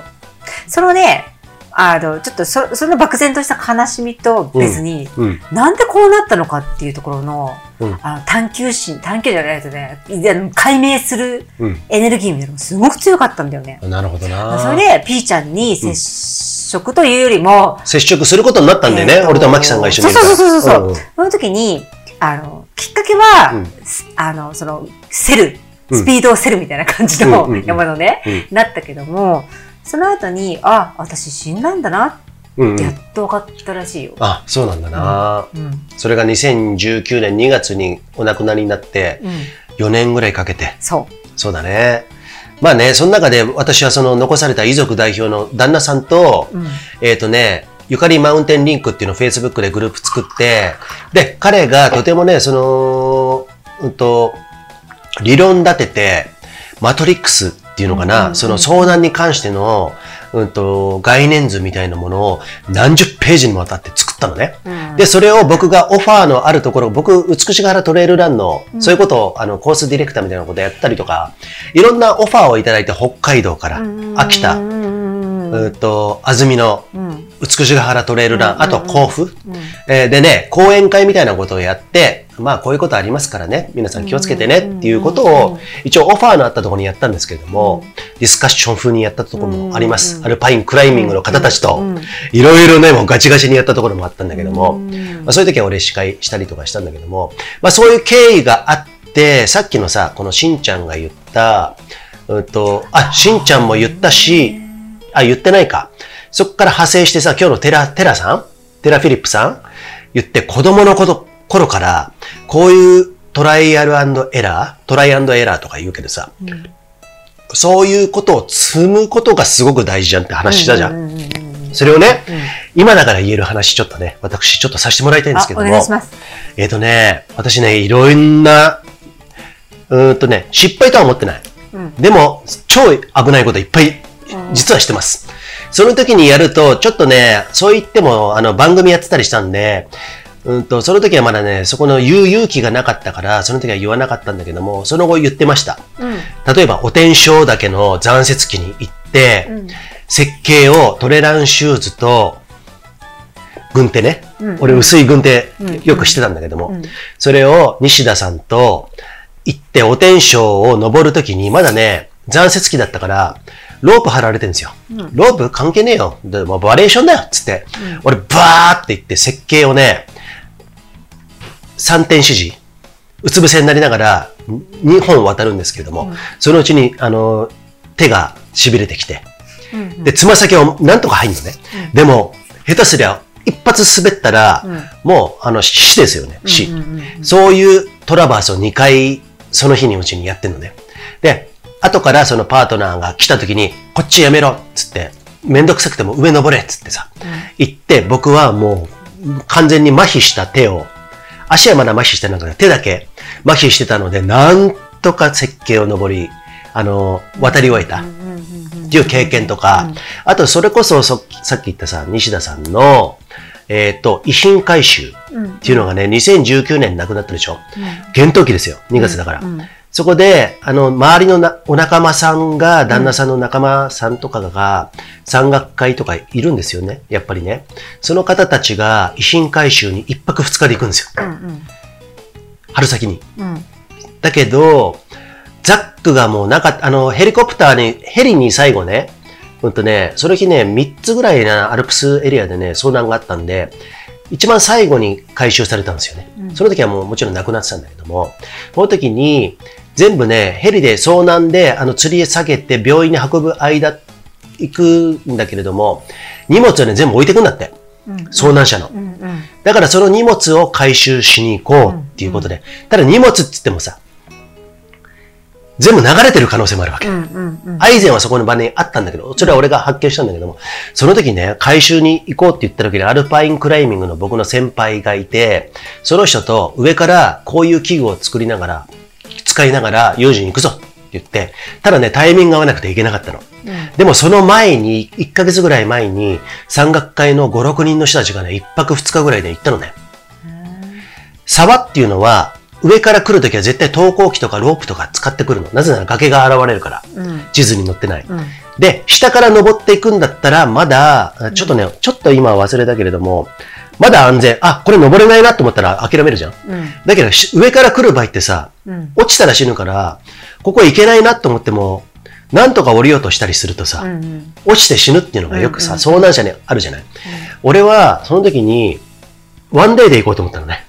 結局、その、ハッシーっていう人と行けなくて、俺は投光器とかロープの心得はあったんですよ。懸垂加工とかできるんだけれども、それをやってたら多分遺品回収全部無理だなっていうことで下調べをして、近くの山小屋の方に聞いて、ここ実際地図だとこうだけど崖ありますかって言ったら、いや、このルートで行けば崖はないから大丈夫だと思う。つって、気をつけてなって言われたのね。俺、で、2回目に遺品回収に行ったの。ソロで。結構体力使うんだけど。そしたらさ、途中の設計に、もう10人、5、6人で行ってそこを通ってるはずなんだけど、ストックが見つかってさ、亡くなってからもうよ4、5ヶ月後ですよ。スノーシューが見つかって、次々に見つけていくのね。俺は上から行ったら、上から行くの実はタブーなんですよ。でもロープの心得があれば OK なんだけど、俺はロープを置いてったのね、その時ね。行って、ヘリで、そのうちどんどんどんどん設計を下っていって、あのーまあそこら辺慣れてるからね。あのーそういう意味では、BC ショートもやってるしさ、慣れてんだけど、崖さえ現れなきゃ OK だ。もし現れたら、体力を使って、登り返して帰ろうと思ったの。で、もちろん、ビバークできる装備を持ってったよ。そういう意味じゃね。そしたらさ、いろんなものがどんどん見つかっていくんでね。ああ、この時にもう亡くなりながら遺体は降りていったのかな、みたいなさ。それはさ、パートナーだから、その所持品が彼女のものだって分かるってところもあるよね。えっ、と、あるし、直近で亡くなったのは多分彼女だけだろうから、そこの沢で。だからもうありありとわかるよね。シナノのポールがあったりとかさ。例えばね、何々のスノーシューがあったりとかさ。なんかね、ライトがあったり、いろんなもん、俺が一番、そのポール、私が今使ってんのかな？そういうこと。私ね、今そのね、ゆかりさんの亡くなった時の、その今の遺品回収した時のポールね、今 BC ショートで使ってるんですそうなんですよ私そう。そう、多分喜んでると思うよ。あ、それはもう、もう、その手で使ってる。そうそうそうそう。でさ、降りていくに従って、あ、体はここの最後のどんどんどんどんぶつかりながらこうやって降りていったんだな。結構リアルな話しますよ。まあ、もうその時意識ないだろうね。ね。最初がだって30メートルぐらい落ちちゃうから。そこで多分あれだったのかなっていう。あの、即死してくれてると思う。うん。あ、この言い方、ちょっとあれかもしれないけど、うんあの、うん。まあね。苦しまあまなかったかなと思う。まあ、旦那さんともこういう話してるんで、んね、その時俺リアルタイムで旦那さんにメールしてたから、今見つけたよっつってさ、うんこういうことやって、で、最後ね、7メートルぐらい落差の、あの、滝が出てきたの。ただ俺7メートルは、は結構すごいね。あそれ落ちたら普通にいても死ぬんだけれども、頭から落ちたらね、俺はその横の残雪じゃなくて、その、いわゆる草付きっていうところから降りていったのね。そしたらそこに、アイゼンが、あの、か。アイゼンが置いてあったの。うん。で、アイゼンの紐っていうか、そのベルトが切ってあったのね。うんあ、ここでヘリ、ヘリに回収されたんだと思った。そうかそうかそうかそうか。で、そのアイゼンが合わさって、岩の間に挟まってあったじゃあ、誰か回収してもらえたらみたいな感じでね。うん。そう。そこがヘリのポイントねうん。あの、あ、なるほどなっていうところで、あ、結構落ちたなと思ってさ、うんうんそこでいろんな思いがもちろんあるんだけども、俺は遺品を回収しよう。と思って、どんどん降りてきました。そしたらさ、えっ、とね、100メートルの落差ぐらいの 滝が出てきたのね。そうか。やば、あ、これ、あ、地図ではね、やっぱりなんとなく載ってんだけど、それ回避するルートも俺、ちゃんとね、頭に入れてたのね。地図見ながら行ったんだよ、もちろん。そしたらさ、それでもやっぱりさ、3メートル、5メートルぐらいの滝って出てこないんだよ、地図に。うんうんうんうん。で、その時に今日のさっきの話なんだけど、子供の時からっていう話なんだけども、そういう時にどうするかって言った時に、俺は上に登り返してもよかったのね。うん。ね。もうザックは見つからなかったの、正直言って。100メートルの滝にあったのかもしれない。でも俺はそこはもうやめた。危ないから。ロープじゃないと無理だ。懸垂加工じゃないと無理だっていう。あと、投光器つけてとかさ、あの、登れるやつで、そういうのがあるんだけども、その時に自分のルールとしては、ダメだと思ったら登り返して、登山道で帰ってくる。うん。それか、行けると思ったら下っていく。どっちかって言った時に、あ、これ行けるなと思ったの。ただ、下手したら、本当にやばいところだね、ちょっとね。その時に、自分で、今、今だからっていうか、まあ、その時もね、あの、近親者ね、あの、近い人には言ってんだけども、俺はね、降りていったんだね。うん。結構危なかったんだけども、でも、誰もいないっすよ、周り。で雪もいっぱいあるところ。まだね。で、沢も流れ始めてる。春だから。そこで、俺どうしよう、俺ここで死んだらとかっていう気持ちも一瞬よぎるんだけども、その時に自分が一番自信があったのは、ちっちゃい頃からビルとビルの間を飛びながらやってきた少年期から培ったサバイバル心だったんだよね。うんうん。それってさ、誰にもできない、あの、自分でしかわかんないのね。うんうん。あそこに着地して、あそこ脆いかもしんないから、右足でついたら、右足で3割の力で降りたら、えっ、と、後の割合は左足で次のところに移ろうとかあんじゃん。うん、ある。スカイランニングで下ってるとあるでしょ？ある。うん。ね、一歩目はポンだけど、二歩目でそのボーンといって、その後トトトンっていくみたいなさ、そういうことを全部やったらもちろん大丈下りがね、ものすごい上手な人だけにわかる会話かもしれないけど、そうねそう、そういうことある。夫。そうだ。なぜなら、地球には引力があるからです。そう、そう。そこがね、一番難しい。だから山って死ぬんだけれども、そういうことが、俺、改めてね、変なもんでさ、その時に思ったの。あ、ちっちゃい頃からいろいろやってきてよかったなと。うん、危ないこと、ね、け大怪我もしてきたけど、だからそれをさっき今日テラフィリップさんが子供の頃からやんなきゃダメだよねということ。うんうんうんだからランビアのそういうこともそうだよ。誘致するマキさんが言ってるね。子供の頃からどんどんやって怪我させいやて、本当にダメですよ、そのうん狭い世界で、う狭いあの建物の中とかさ、ん。ね？ね、近くの公園ちょこっととかさそういうことなのよ。だからそれが一番安全なのね。で、俺は結局、えっ、と、数週間前に行った5、6人パーティーの誰よりも遺品回収をしてきたの、一人で。で、タブーであった上から下っていくっていうことをノーロープでやっちゃったのね。でもそれは、後からその人たちの一人に言われたのが、お一人に言われたのが、ユージンさん、どうやって行ったんですか？上から行ったんですか？ノーロープでもう懐疑心の塊ですよ、その時。懐疑心っていうものが空気を席巻しましたけどでも、体力だけはあったからさ、ワンデーばっかやってたから、そこってさ、あの、不透明なところでさ、わかんないですね、わかんないもんじゃん。まあそうなんでね。僕はこういう資格を持ってますから、うんよくさ、要は、下りのスペシャリストっていう資格を持ってますから、うん大丈夫ですよって言ったら、もしかしたら、あ、じゃあって言うかもしんないよね。そういうお墨ないじゃん？ね？お墨ないから、ただ分かりやすく説明したのは、あの、体力だけはあるから、登り返すつもりでいましたと。で、一応下調べもして、あの、入念にいろいろチェックした上でやって、っていうふうにやったんだけど、実際は、一か八かとは言わない。俺自信があったからさ。うん。でも、うーんと、割とタブーなことやったなっていう。うん、そっか。でも、成果物は一番大きかったのね。で、その後やっぱりさ、設計が、設計があったからさ、あ常に、うんと、あと沢も流れて、あと沢旅も持ってったのね。で沢を下っていくっていうめちゃくちゃ効率の悪い時間がかかったんだけど、夕方前に車に戻ってなんとかさ。で、えっ、と、旦那さんに、あこれ、お返しして、そしたら旦那さんすげえ喜んでくれてね。うん。だからさ、そこでさ、大事だなって思うことは、まあ子供の頃からそういうことをやって、いちいちその、体の動かし方っていうさ、フィジカルの部分の、うん経験を積んどくっていうのはその時すごく役に立った。実際他でもいっぱい役に立ってる山では。うん。それが一般的にタブーと言われるかもしれないよ。それは置いといてね、それが役に立ってるから、俺はすごい武器を身につけてんなって自分で思ってるのね。うん体力ももちろんそうなんだけど、うんと、そうだね。あと見つけたっていう成果物と旦那さんにふうにやったっていうことで、だから結果的に、あともう一個ね、うんと、日本では危ないことしたらさ、お前何やってんだよって言われるじゃん。そうだね。でもさ、俺の場合はさ、成果物これだけやってきたんだから、拍手じゃないのかなって俺思ったのね。そんなやり方でやったんですかっていうことがもう俺分かってたから、その時はね。要は、事故した方の遺品回収。うん。だけど、その遺品回収の成果よりも、うん。事故した上であなた、そんな危ないことをして、そなんか上塗りするみたいなう。。そうそうそうそう それがもう分かってたのね。んうんもう空気感からね。だから俺その時にあんまりそこまであの、うーんと、声高にっていうかさ、公言はあんまりしなかったんだけど、うん。あの、旦那さんの顔もあんまり潰したくなかったのもあって、ね。うんうん。でも一番大事なのは、やっぱり、一番成果物持ってきた俺が多分ね、旦那さんにとっては嬉しいと思うんだ、結果的には。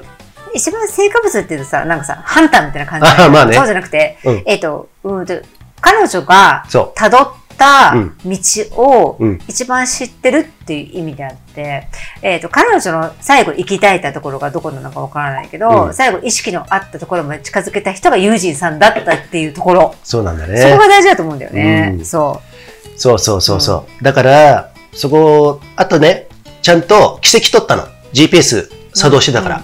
奇跡取って、ここら辺のルートを僕は行きましたっつって、みんなにシェアしたんだよ。う。うんうん。その捜索隊、捜索の仲間に。うんうん。で、ただ100メートル落差の、約100メートルかな、ちょっと忘れたけど、落差の100あのと、そこだけは迂回したんで、ここだけは何にもわかんない。うんうんっていうことをね、言って、ザックをうん回収したい旦那さんの意向には添えなかった。うん。最終的にはね。なるほどね。でも、まあ一番、あの、ちゃんとさ、遺品を持って帰ってきて、旦那さん今も多分倉庫に飾ってますよ。それね。そっか。うんうん。いまだに見つかってないんザックはね。えっ、ー、とね、聞いてない。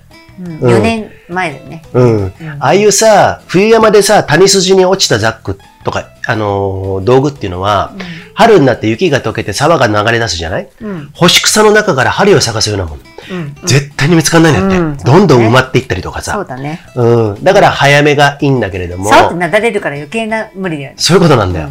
で、どんどんどんどん堆積するものによって埋まっていくとかさ、うん。信じられないよところにあったりとかさ。ショベルカーとかないと無理だよね。うん。で、それは無理じゃん、絶対無理じゃん、だからそういう経験もあって、なんかまあいろんなものがない混ぜとなってる部分はあるんだけども、えっと、なんかそれもね、今考えると、今日の話からしてね、あ、なんかとてもなんか俺、面白い有意義な経験してんなと思ってんの。うんうんうん。決してそれは悲観することとか危ないからどうの、ね、することじゃなくて、俺はとてもユニークな経験してるな。それはね、うんなんでうん神様が、神様というものというか、あなたの運命としてうんそういうものを課せたというか、そういう経験をさせたかっていううんと、うんあなたが史上最高のメンタルの持ち主だからです。ちょっと待って、それ、次回につながります。次回じゃねえや、この後ね。北海道小樽でお腹の皮を焼いているジェットこと藤崎です。里山、藪山をマイクロターンのできる PC ショート、最高さあ、マキさん。覚えてたでしょ。はい。友人さん、史上最大のメンタルの持ち主。史190上、史上最高。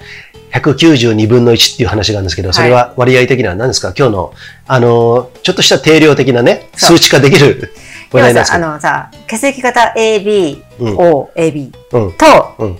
星座、うん12星座うん。がね、何パターンあるんですか？ってなった時に、うん192通り。うん。192通り中うのん。第1位、うん。メンタルが最強なうん。組み合わせ。うん。AB 型のいて座。そうなんだね。これが友人さんなんですよね。俺とてもメンタル強さに見えないけどね。私ね、そういうの、そういうの全然信じないし、うんうんなんでそんなことを目にしたかってだって、さ、そもそもさ、そんなさ、実証、裏付けがないじゃん、それってさそ。ねえ裏付けないじゃん。でもね、統計学によってってなってるんだよね。一応ね。うんその統計学は怪しいですね。一応ね、一応なってるうんうんうんの。でも、なんかさ、何の気なきしにさ、うんあの、インスタとかさ、うんフェイスブックとかでわーって流れてくる広告とかあるじゃん。うんうんそれで、なんか目に入った時に、え、私は A 型の双子座なんですよ。うん A 型の双子座、ランキング15位ぐらいの中で入ってないなやっぱりな私メンタル弱いなと思って、1位はどんなだと思った時に、AB のいてさ、うーん、あれ？ユージさん AB だよな。うん。あれ？ちょっと待って、12月8日って、あの、何座だろうって、そっから調べて、うん。いて座やんと思って、もうちょっとおかしくなっちゃって、そうなんだね。あの人最強メンタルなんだうんと思って。そうなんだね。えっとね、自分では全くそう思わないし、むしろ、あの、その逆かなと思うよね。いや、うん。実体験によって強くはなってるよ、実際さ。でも俺、だってそんな、俺よりメンタル強さの人だって、そういう面面で見たら、いっぱいいるしさ。そうか。うんうんうんまあ、それはなんかそういうことで、うん一応あなたが最強メンタルになってましたけど。うん。ね。裏付けのないね。そうそうそう。ね。よくわからないけども。で、そう、そそそそれ、その後があって、うん。え、そうなんだと思って、うんそこのなんか、なんつうの、その、そのやつをちょっとクリック、クリックっていうか、ちょっと触ったわけですよ、ポーンって。うんうんそしたら、えっ、と、その、ランキングの方たちにまつわる性格とか、仕事運とか恋愛の傾向とか、うん。出てくるんですよね。うん。で、1位のその AB 型いてさ、パーンとかって押したときに、わーって言って、うん。あ、なんとなく友人さんだけど、あ、ここはちょっと違うかなとかさ、うん。あるじゃん。わーって見てって、あの、一番このうん。組み合わせの人と最強のうん。恋人、だから、うん。えっ、と、女性ですよ。うん。見たら、A 型の双子座って出て出てきて、あマキさんは何、何なんです私 A 型の双子座で、かそうなんですね。これ誰かちょっと何何か作為を持って作ってんじゃないかぐらい思ったよね。なるほどね。そう。まあでもさ、そういう面白いことはさ、ぜひさ、なんかさ、あの、信憑性というか、なんか、面白いね。ねえあの、信じられるっていうかさ、お互いそんなこと全然気にし、もちろんね、うんそんなことは思わずに普通に、うんね一緒にいるんだけど、ね。なんかそういうふうにさ、占いとかさ、うん。そうね。星、うん。なんつうのその、星占いと星か。占い的なもの、うん。で、ナンバーワンの組み合わせとか言われると、すごいね、それねな。んか腹立つよね、その。うん。ね。だからさ、強い弱いっていうのは、さっきの占いとは関係なくね、統計とか関係なく、木の枝と一緒でさ、しなるものほど強くてさ、ああ、粘り強いとかさ、あるじゃん？ユージンさんさ、ガンガンガンガン強引に行くんじゃないんですよ。うんうん逆に、もうそ、むしろ逆。うん。なんか、ひょうひょうとしてて、全然なんかそんなこと知らねえよ、みたいな感じにしてるんだけど、うんうん。なんか、やわい、うん。柔らかい、やわいのに、うん強いんだよね。ああ、だ山でもそうでしょ、俺多分。そこの前、当時さんに言われたのが、うんあの時を思い出すよっつって俺がボロボロになっただけで。う。だってさ、そのさ、時のさ、人がさ、あの、崖岳を登って、うん。登ったことは私はないけども、うん。いろいろほら、見る限りね、そっから坪黒岳に重装してうん。行くっていうのは、ぜ絶対とは言わないけど、うん。あの、なんつうの、ハンガーノックになってさ、ああ、そういうことね。あの、すいません、うんうんあの、銀色のシートに包まれて、うん助けてください、ヘリコプターみたいになっちゃうああ。確率高いじゃん。うん。うん。だけど、行けたってことはさ、そうだね。あの、体力もありつつ、メンタルが強かったのかな、とかね。ね。そあのー、う。だって、うん北アルプスワンデーのすごい工程をいっぱいやりつつも、一、回もリタイアしたことないんでしょあ、ないね。ね。でね、この前ね、あの、ちょっとこれは僕の、あの、自慢話になりますけれども、当時さんってさ、ああいうさ、面白い人でしょ？うん。ね、強い、エロいね。強い、エロい。エロい顔の。強い、エロい、何？三拍子？に、もう一個なんか、強い、強い、エロい、酒が、酒が強いね。違う、強い、エロい、気まぐれ。ねそんな気ま感じ。ぐれ、そうだね、気まぐれ。ねうん。で、あの人は、今でも、自分が好きとか。あ自分が好きとかね。今でも、多分俺登ったら、全然登りとかね、ついていけないと思う。あ、それはねはね？去年もね、ガキだけ一緒に登ったの二人でね。うんうんこの時もやっぱり強いし、あの時のガキだけと一緒なのね。俺、登りの偏差値65って言ってあ、そうそうそうそうそう。そうそうね。で、あのーだけど、2012年ぐらい俺が一番頑張ってた時あったのね。11ユーさんが日本編の時ね。そう。いや、日本兵じゃないよ、もう髪伸びてたよ。2000、俺がね、一番ね、頑張ってたのはね、2011、12、13ぐらいなのね。その12年っていうのは、一番山登ってたの。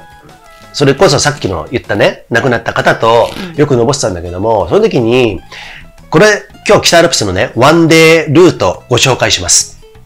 えっ、と、亡くなった N さん、西田さんが考えたルートで、えっ、と、誰かがやったルートパクったらしいんだけど、それに行かないって言われて、で、当時さんも一緒に3人で行ったの。それはね、七倉っていうところがあるのね。七倉登山口。そこから船久保小屋登って、針の木谷に降りて、そこから谷をずーっと行くと黒部湖っていうのがあって、そこから高巻きしながら、黒部湖沿いをずーっと行ったら奥黒部ヒュットっていうのがあってね。なんとなく聞いててね。で、奥黒部ヒュットでコーラとか飲みながら、さあ、赤牛だけ登るぞって言った時に、お前ら、こっから、これから赤牛だけ登るのか？って言って、奥黒部ヒュッテの主人に言われてさ、2階から、うん。いや、そうですよって言ったら、もうやめとけもう危ねえからって言ってさ、うんうん。これからじゃちょっととても無理だって言ってさ、でも俺たち登るのね。わかりましたって言ってさ、え、そう、分かりました？じゃなくて、クソ、ハーゲとか言わなかった？言わなかったね。バーカバーカとかね。え、お尻ペンペンとかやなかったの。でね、ね、でも真っ当な意見なんだけど、でも俺たちはめちゃくちゃバカ体力があったから、その時、赤牛だけに登り始めた。そのそのね、うんごめんなさいその3名、知らない人もいるかもしれない。うんうん体力面で、うんあの、お墨付きの体力、バカです。えーっと、リーダーが西田さんね。西田ゆかりさんはね、もう私トランスアは、ルプスジャパンもね。この、私がね、お尻をペンペン、私じゃない、ピーちゃんがお尻ペンペン叩かれて、うん。劇を飛ばされたぐらいうんの、すごいパワフルウーマンだったんだよね。ね。そうそうそう。で、それよりも体力のある当時さん。うん。うん。で、あのー初心者からだいぶちょっと垢抜けてきた、私、田中裕二。そうそうそうそう。で、赤牛岳を当時さん、俺、西田さんっていう順番で登っていくんだけど、一番のビッグクライムだったのね。うん。で、で、あの、何分の1とかっていうさ、あの、看板があるんだけども、当時さんが先頭なんだけど、俺がずーっと後ろからついていくから、たまに休むんだよ。ここに光苔あるかなとかさ、ね、と、あの当時が、ね、いつもだったら横顔見な、俺に見せながら、斜め45度の。あ、余裕な感じで。そうそうそう。行くんだけどたまに休んで、光苔あるんじゃないのかなとか言い出すから可愛くない。で、俺が、いや、ないっすよね。行こうっつってさ、あ、ユージ、意外とお前、そうそうそう。ついてきてんな。そう。で、最終的に俺もテールトゥノーズっていうのかな、あのもう、つきっきりで、当時の、西田さんだいぶ遅れたのね。だけど俺当時をずっと、ゆかりさんだいぶ遅れたの？そうそうそうそうそう。もうユージンさんがどんだけ強いかわかりそう、ますよ。あの時俺めちゃくちゃ強くてさ、で、赤牛岳っていうさ、とても奥に、奥にあるね、えーとこにがあるんだけどもち、ょっとちょっとムカついてきた。ムカついてきたでしょ？そう、ムカついてきた。そこについて私は任してる。ピーちゃんみたいに。もうやめてくれよ。今負けるから、もうすんなり。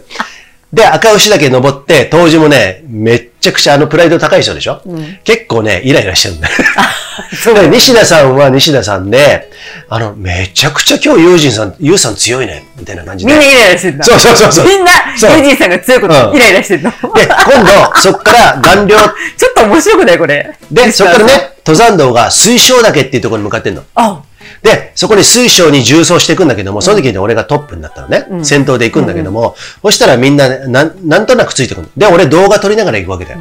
だから余裕に見えるんだろうね。あの友人がよあ、なんか余裕持って先頭行きやがってよ。。だからさらにみんなムカついてきて、水晶だけでようやくちょっと補給するのね。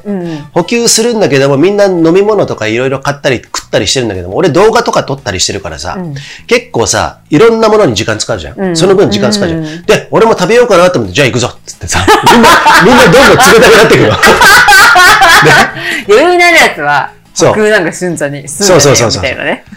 で、そ、そっからね、今度ね、うっとね、な、何し、竹村新道かな、みんなどんどん冷たくなってくる。そうそうそうそうそう。結構ね、ロードバイクのね、テラさん聞いてて面白いと思うね。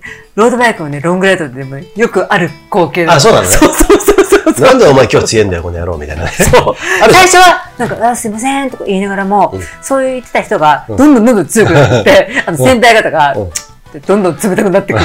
そうそう。あの、こんなはずじゃなかったシリーズね。うんそうこいつちょっと生意気だぞ、叩あの、いつか叩くぞ、みたいなね。もう一回叩くぞ、みたいなやつ。で、えっと、竹村新道っていうところずっと行って、政子岳経由で行って、俺たまに動画撮るの。みんなを。ここでちょっとジャンプしてとかさ余。裕じゃないですか、友人さん。だって俺番組やってたから、別の頭も働いてるねるね。うん。体力バカだから。体力バカ。で、その時もうかなりやってるから、で、えっとね、いちいち感じ触るんだよね、そのさ、そのさ、ちょっと待ってくれよ。作業がさ。ちょっと待ってくれよ、で、えっ、とね、野口五郎岳あ、っていうところに行って、動画撮って、写真撮って、そこの山小屋で当時の弟子の当時さんみたいなのがいてさ、そこで談笑しながら、じゃあ行くぞっつってさ、烏帽子小山の方まで行って、船く、うーっとね、ブナの、ブナタテオネっていうさ、三大急登の一つを、思いっきり下っていくときに、やっぱり俺下り早いじゃない、そこでもうトップでもぐわーって下っていってさそれ、はね、想像にたやすいですね。ね。ユージンさんのくだりはもう、ほんとすごいから。あの、で、そしたらもう、当時がその時に降参したんだろうね。あの、ユージンスピード違反だって。あ その時に認めてくれたのかな。なるほどね。で、当時、そして西田さんが来て、最後、あの、ダンプカーの通るところをくねくね行きながらトンネルをくぐって帰ってきたんだけども、当時がね、ここに、こういう怒りマーク、怒りマーク。あの、ま、眉毛の、あの、こめかみのところにね。そうそうそうこめかみのところに怒りマークをやりながらも、よくやったな、みたいな感じ。そうそうそうそう。それで、キトに着いたと。いうことがあったから、当時のことね、何回か任してる時があるんですよ、僕ね。あらの、あ、あ、でもね、うんうん、そうだね。ピーちゃんの思い出しかないけど、うんユージさんのくだりはものすごいと思う。うん。今はちょっとね、足首も硬くなってきたし、うんうんうんうんちょっとあれなんだけどもス、カイランニングの、あの、うん大、本当に、あの、レジェンドって言われてる人のうんくだりうん。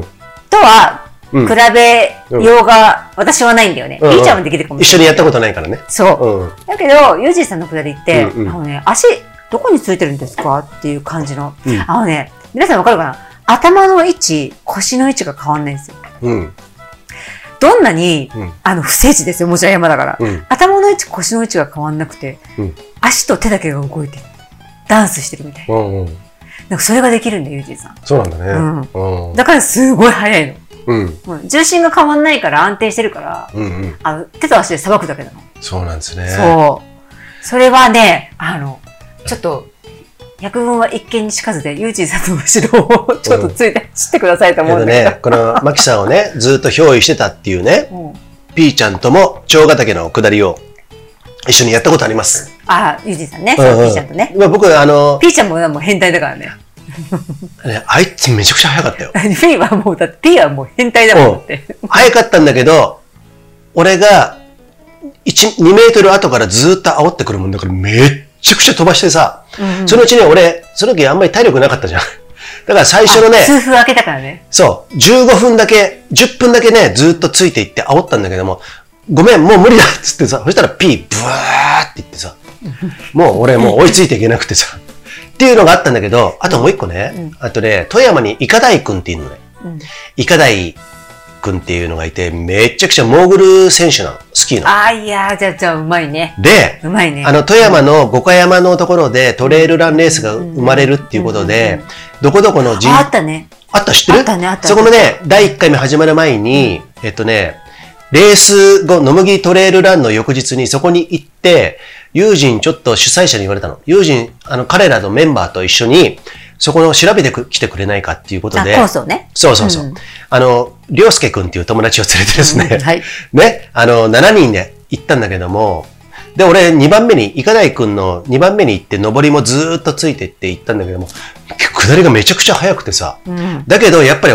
煽るわけですよ。僕がね、ずっとついていくじゃない、そしたら、やっぱり途中で疲れて、イカダイくんがね、もう、よ、仰向けになって、高3って言った時に、今度俺がトップになって、ずっと最後まで行くんだけども、その時に、あ、やっぱり俺ね、下りめちゃくちゃ速いんだ。すんげえ自慢話みたいになってムカついてきたと思うけど、あ、速いんだこれねなと思った。、これね、うん。本当に自慢かなと思ったら、うん。あ、ムカつくんだと思うんだけど、うん私は実際に目の当たりにしてるんで、うんうん。あの、何にもムカつかない。あ、本当だって、あの、なんていうのかな。あの、か下りって、うんあの、例えばさ、下りを、あの山頂が30キロくらいありますよ。うん。片道だよ、下りだけで。うんうん。なそんなことない、そんな山なんかないかもしれないけど、うんうんそしたら、うんあの、ユージンさんは、体力の面で足がフラフラになってっていうふうに思うかもしれない、思う、思うと思う、私は。うん。だけど、そんなこともない。あのーまあ、せいぜい長くても15キロとか、うんそのぐらいあると思うんだけど、うんなんか、その間は、うんあなたはもう、あの感じでずっうと、んうん。神に疲れたように走って15キロはもう結構あるけどね。それはちょっと無理かもしれないけど。だって、一ノ沢がさ、7キロだから、その倍は絶対いけると思うんだよ、ね。ああ、そういうことか。うんそうんうん。まあね、そのぐらいね、だから何が言いたいかっていうと、何にも違和感がない。うん。あなたがそんな走れるの。あの、センスとかももちろんある、後天的なものもあるのかもしれないけど、やっぱりちっちゃい頃から、いろんなことをやってきて、け大怪我、小怪我ね、小怪我っていうのかな、ちっちゃな怪我も含めて、そうだね。いろんな冒険、冒険してるっていうか、ううんん、と、よくね、うん私言われたのが、体重を無重力にできるなって言われてるの。おー。おーあの、無重力、あの、視覚的にね、うん。あの、下ってて、うん重力があると、ドンドンドンドンそうそうそう。バンバンバンバンっていくから、今の僕はそうでです。今の僕はそうです。音もするし、うんうんその衝撃を受けた肉体が、そういう反応をして次のステップを踏むっていうのがうんあるんですよ。体も壊れるしね。そうそうそうそう、んでも、その無重力に感じさせるっていうのは、うんまさにさっき私が言ったように、うん頭と腰の位置が変わんなくて、手と足だけをパンパンパンパンパンパンって下っていける。うんうん。手と足が軽くいなして、うん。その斜面を、斜面って言ってもまっすぐじゃないから、うん。岩とか、いや、あの、石がボコボコしてるんですよ。うん。そこをうん下っていけるっていうのは、なんかね、あたかも水が流れるような感じなんですよ。そういうことだね。水が流れるような感じっていうのは、うんほとんど重力が、うんえっ、と、下の方にさーっと流れていくわけでしょ。うんうん。えっ、と、斜め下の方に。うん。重力っていうのは真下に行くから、うんドン、ドン、ドンってなるわけじゃん。うん。だけど、斜め下の方にさーっと流れてる感じを作れるのが、うんその無重力。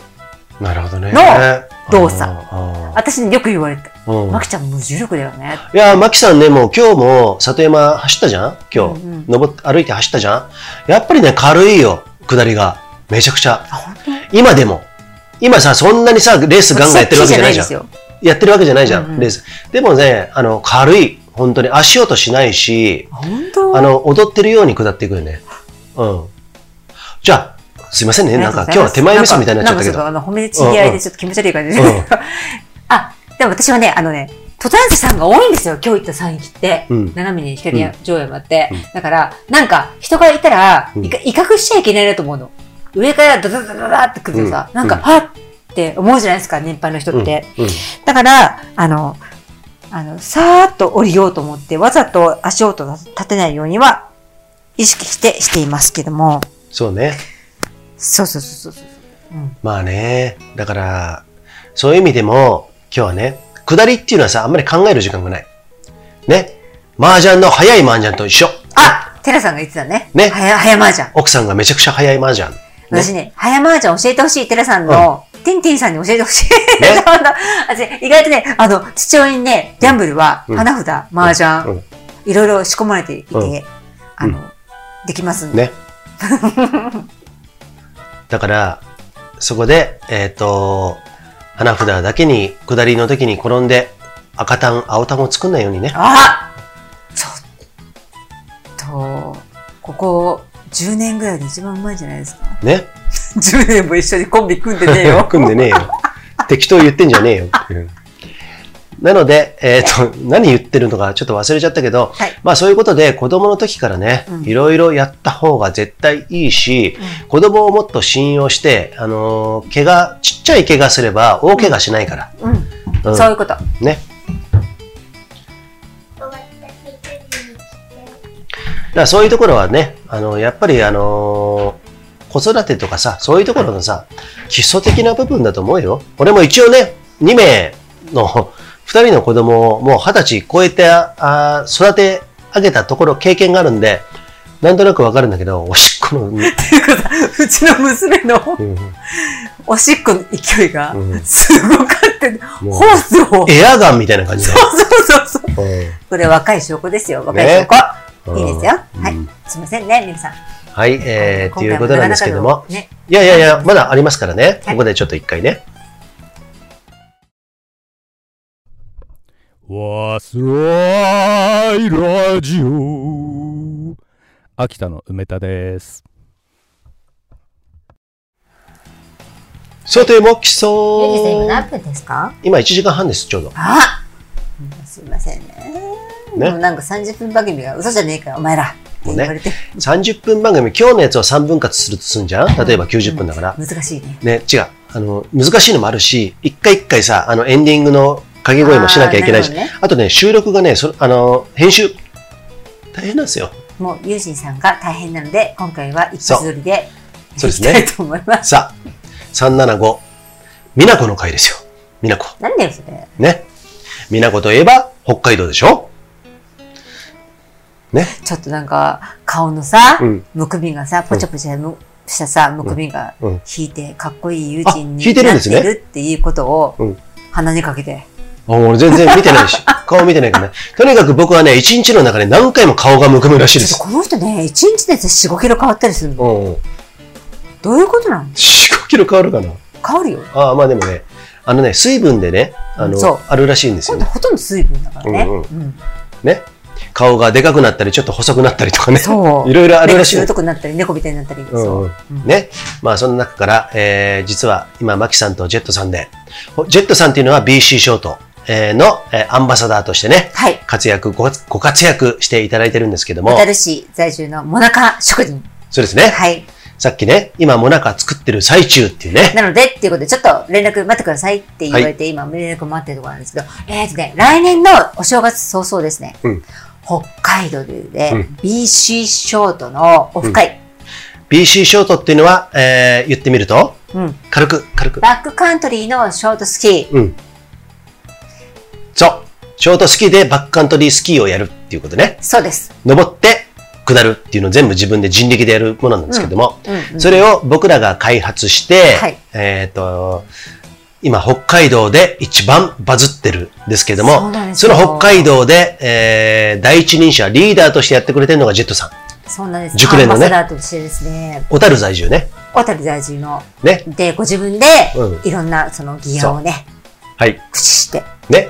あの、体験会を何度開いてくれたか分かんないぐらい開いてくれ売り上げに直結してますね。そうですね。はいでもうジェットさんも本当に水を得た魚のようにですね、いろいろ頑張って楽しんでやってもらってます。ありがたいですね。で、そのオフ会をはい。満を持して。やります。北海道で。はい。僕ら行きます。いきます。FDA、松本空港からね、あの、初、えっ、と、千歳そう。新千歳かな、うん。ね、北海道何度も行ったことあるんですけども、そういう意味で、えー BC ショートトリップのツアー一緒にセッション。そうです。そしたらですね、ジェットさん早速動いてくれて、そう富良野、なんですよ。富良野富良野？富良野にある、金山湖。そ金山湖、湖っていうのは湖っていうね。そうはい。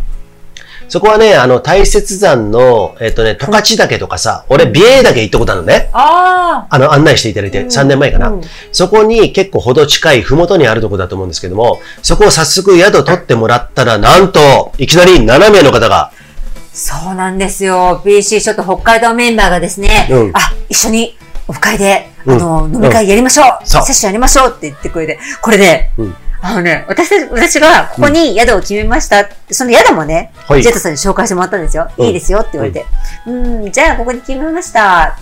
取りましたよって言って、うん数時間後に、んあの、もうメンバー決まりました。ま っていう感じで。はいや、だって、一泊するんだよ。ね。一泊するのにうんう、ん大の大人が、うん。そんなにスケジュールバッて合わせられるのかなって、ちょっとねびっくりしたよね。もう、うんそれ、すごいっすよ。いやー、ね北海道メンバーおすす本当にめです。、売れピーですね。売れピウレピーマン。ー。ね。で、北海道の、で、でもね、ちょっとね、売れピーマン、ごめんね。ピーマンザックをちょっと思い出して。ピーマンザックね。うん当時さんの。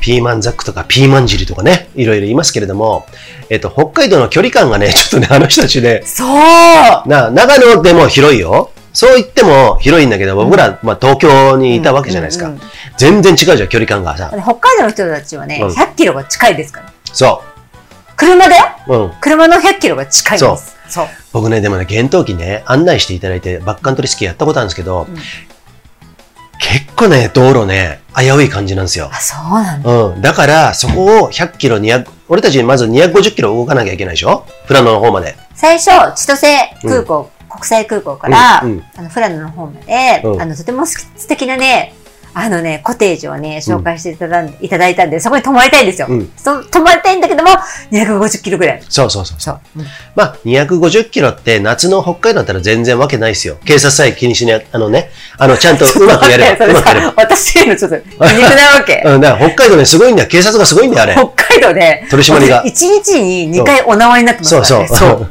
これ、こういうのを、本当に、えっと、お縄ですよ。うん8万円払いましたからね。オービスに一回パシャって取られて、その後は、パトカーに後ろから、うーっつってさ、オービスだけでいいのになんだよ、お前らみたいな。そうそうそうそう。ね。まあそんなことがありまして、うん北海道に寄付をしてまいりました。そう。はい。で、そういうことから、富良野に2泊してね、その1泊した後は、皆さんとセッションして、うん多分ね、あそこら辺の十勝岳とかさ、美瑛岳とかさ、あそこら辺ね、ワンデーやるんじゃないの？大切なんじゃないの？だ大切だよ。大切山っていうのは、あの、あ、そっか。最強言うの。あ、その中に、一座一座あるんですよ。さっきね、うんジェットさんに、うんうんついさっきですよ、うん30分ぐらいに。あの、あ、うんあの、BC ショートセッションやるのはどこですか？大切ですか、うんって質問してから、うんあの、帰ってきてないんですよね。うんあの、もなかを焼くのが大変なんで。うんそう。だから、どの辺で、うんそれに、それによっては、あの、うちの娘の小学校1年生のめいちゃんが、BC ショートをデビューするのか、うん。何なのか。うん。そう。それも楽しみですけどね。うんう。うんんそうね。未来のうん BC ショート、バックアットリギアプレイヤーがうん、女子のうん私の娘ってちょっと面白くない、ね。面白いね。うんそこさらっと言ったけど、あの、山山下達郎顔した。そんなこと言っちゃいけない。あそんなこと言っちゃいけないよ。自お前いつ、分の娘にお。前いつも言ってんだろ？山下達郎は、あの、髪の毛パサッとした時で、そうじゃない時は、狭間関係、か関係。最低。ね？うんうん。そんな感じなんですけども、まあそうやってね、BC ショートのオフ会っていうものをですね、実践交えながらですね、いや、これね、うん。動画も絶対撮るじゃん。うん。動画撮りまくって、BC ショートの代表的な動画を誰かに編集していただいてね、うん。素材はちゃんとあれしてね、それをプロモーションに使っていこうかなと。BC ショートね、今後ね、絶対に皆さん、えーやることになるんだから、今からやっといていただいて、そういうことはまず楽しみにしていただいて。こ、れね、皆さんでうん、お揃いの BC ショートキャップと、うんうん BC ショート T シャツを着てね、うんうん写真を撮りたいなとかって思ってるんで、多分でも俺、俺ね、やっぱりね、そういうところにね、なんつうんだっけ、天の弱、うんだから、そういう時に一人だけラービアの T シャツ着てるかもしれない。もう許せない。そんそういう時はもう裸にするよ。もうチンチンもろ出しにしてもらって。そうそう。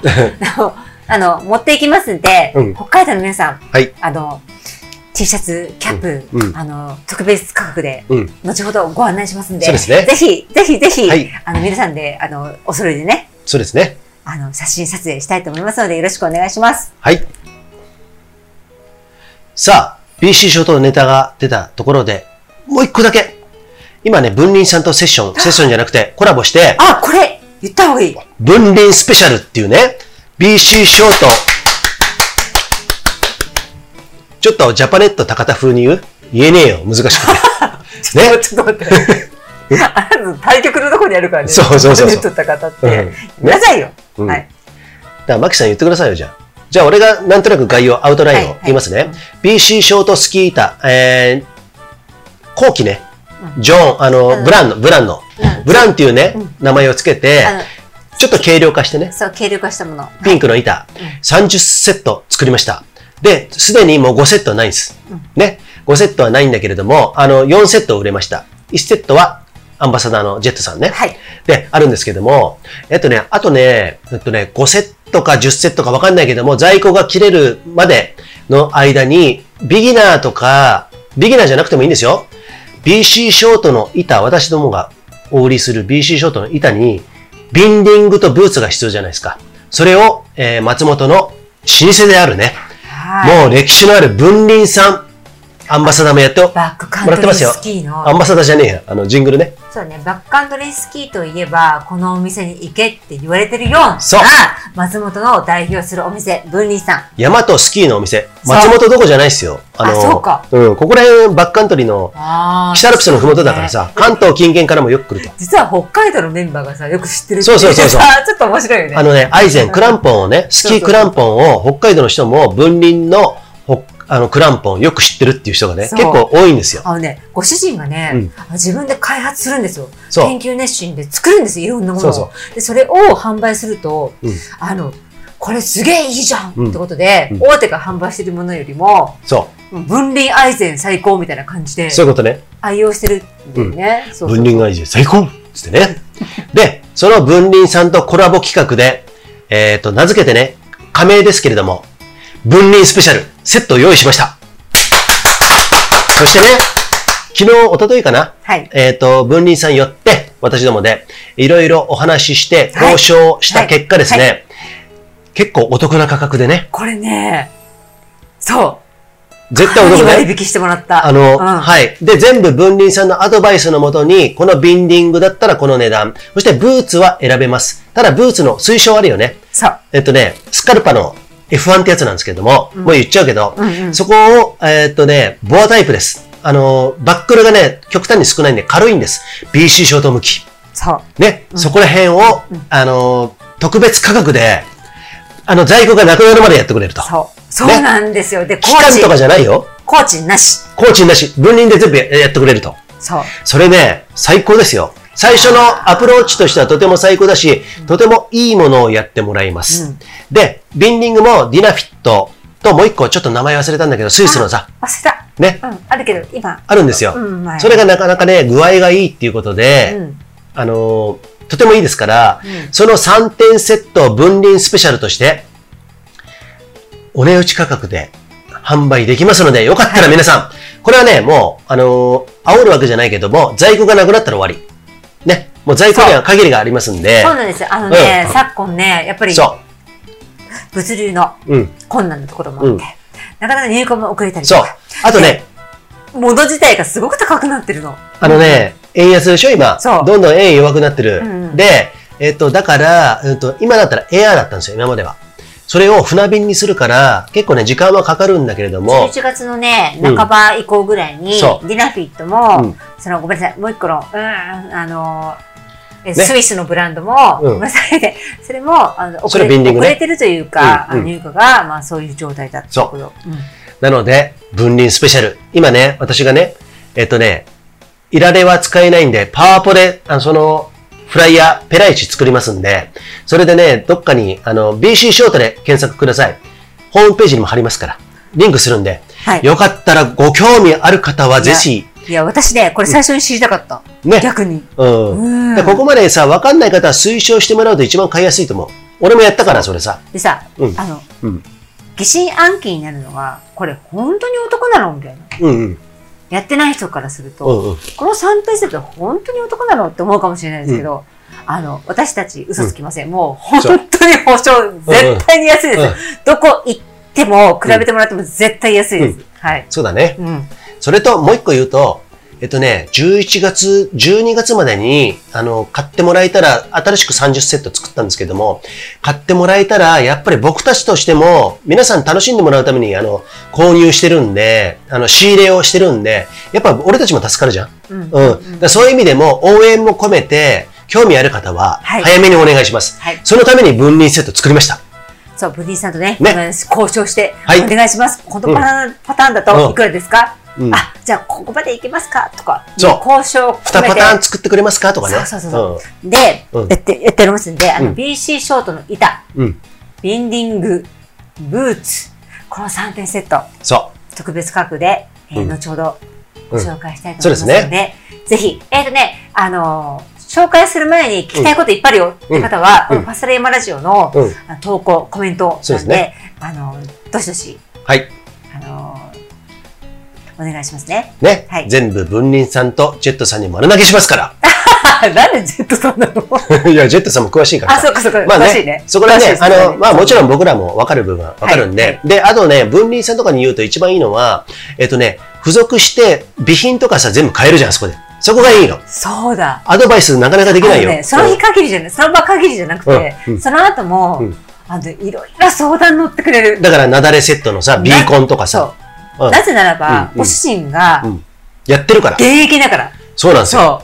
そね。う。うん。引退してないんですよ。ええ。そう。だから、そうなんですよリアルうんなアドバイスいただけるの。それが信頼していて、私たちはいつも通ってるんですよね。そうそう。もう僕もね、あの、長い、あの、お付き合いにはい。ね、あの、つかず離れずと言いますか、うんなってますけれども、そこでね、ぜひいろんなアドバイスを伺いながらですね、あの、この、こんなご時世ですけれども、自然に出て行ってバックカントリースキー、しかも BC ショートをやりたいって方はですね、ぜひね、このはい機会をうん。お見逃しなくはい。やっていただきたいと思います。だいぶジャパネット高田風にできたんじゃないですか？どんどん乗ってきたけど。ジャパニ高田風がいいか悪いか分かんないけど、うさんくさくはなくできたな。うん。でも、さらにがなかったね。さらにがね。これもつけて、うんこれもつけて。うんあれもさ、でもあれだと思うんだけど、うん私たちは、うんあの、さらに、うんさらに、うんうん皆さんの疑問が、うんこの限りではなく、うんいろいろふつふつふつふつ、うん。あの、よし買うぜって思いながらも、うんあの、ベッドのね、うん中にうん枕振って寝た時に、うんふつふつと起き上がる疑問ってあるじゃん。うん。これはどうなのかなこれはどうなのかなってうんいう細かい質問にも答えますんで、うんあの、いつ何なりと質問してくださいって思う。うん。ほとんど俺は答えません。っていうところでですね。いや私が、私を返してユージーさんに絶対答えてもらうのでね。はい。はいえーということで、まあ、端的に言うと、あの、よかったらこんなことやってんで、買ってね。興味ある方は、それでいい。ね。買ってください。はい。ね。お子さんもできますんで、はいぜひ、はい、お願いします。えっ、と、ゲレンデ、そして里山俳句から、えー、北アルプスの山頂まで、うん。大雪山の山頂まで、いろいろできます。はい。ね。そんな BC ショート、僕らが開発したものなんでね、よかったらご興味ある方はですね、山の道具、そしてスキーの延長としてですね、やっていただきたいと思います。さあ、マキさん、はい。今日は久々に2時間弱の番組になりましたけイども、ね。あ、俺？そうそうなんでですか？そうそうそう。まあ、楽しんでいただけたら嬉しいんですけれども。ちょっと待って、なんでですか？しつこいよね。そこしつこいよね。はいそこは食いつくんじゃねえよ、みたいなね。分割して、もちろん、ていただけたら嬉しいですけれども、ね。最後までお聞きくださりありがとうございます。あとね、ごめん、スタンド FM のお聞きの方はですね、いいねボタンを押してください。はい。ぜひね、これ、入るんじゃないの？入んないよ。それは作ってないか。そっからうん。コメントの部分だけね、はい言ってますけれどもね。コメントも今日初めて聞いた方も臆することなくね、言って、えー、入れてくださいね。はい。それでは皆さん、最後までお聞きくださりありがとうございました。See you! See ya! ででん。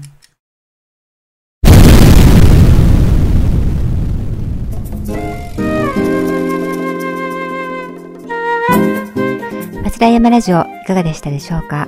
この番組は投稿を募集しております。松平山ラジオホームページのトップ画面にあるリクエスト欄から投稿ができますので、えーどんなお題でも結構です。えー皆さん、どんどん投稿お願いしますね。待ってるよ。じゃ、See ya!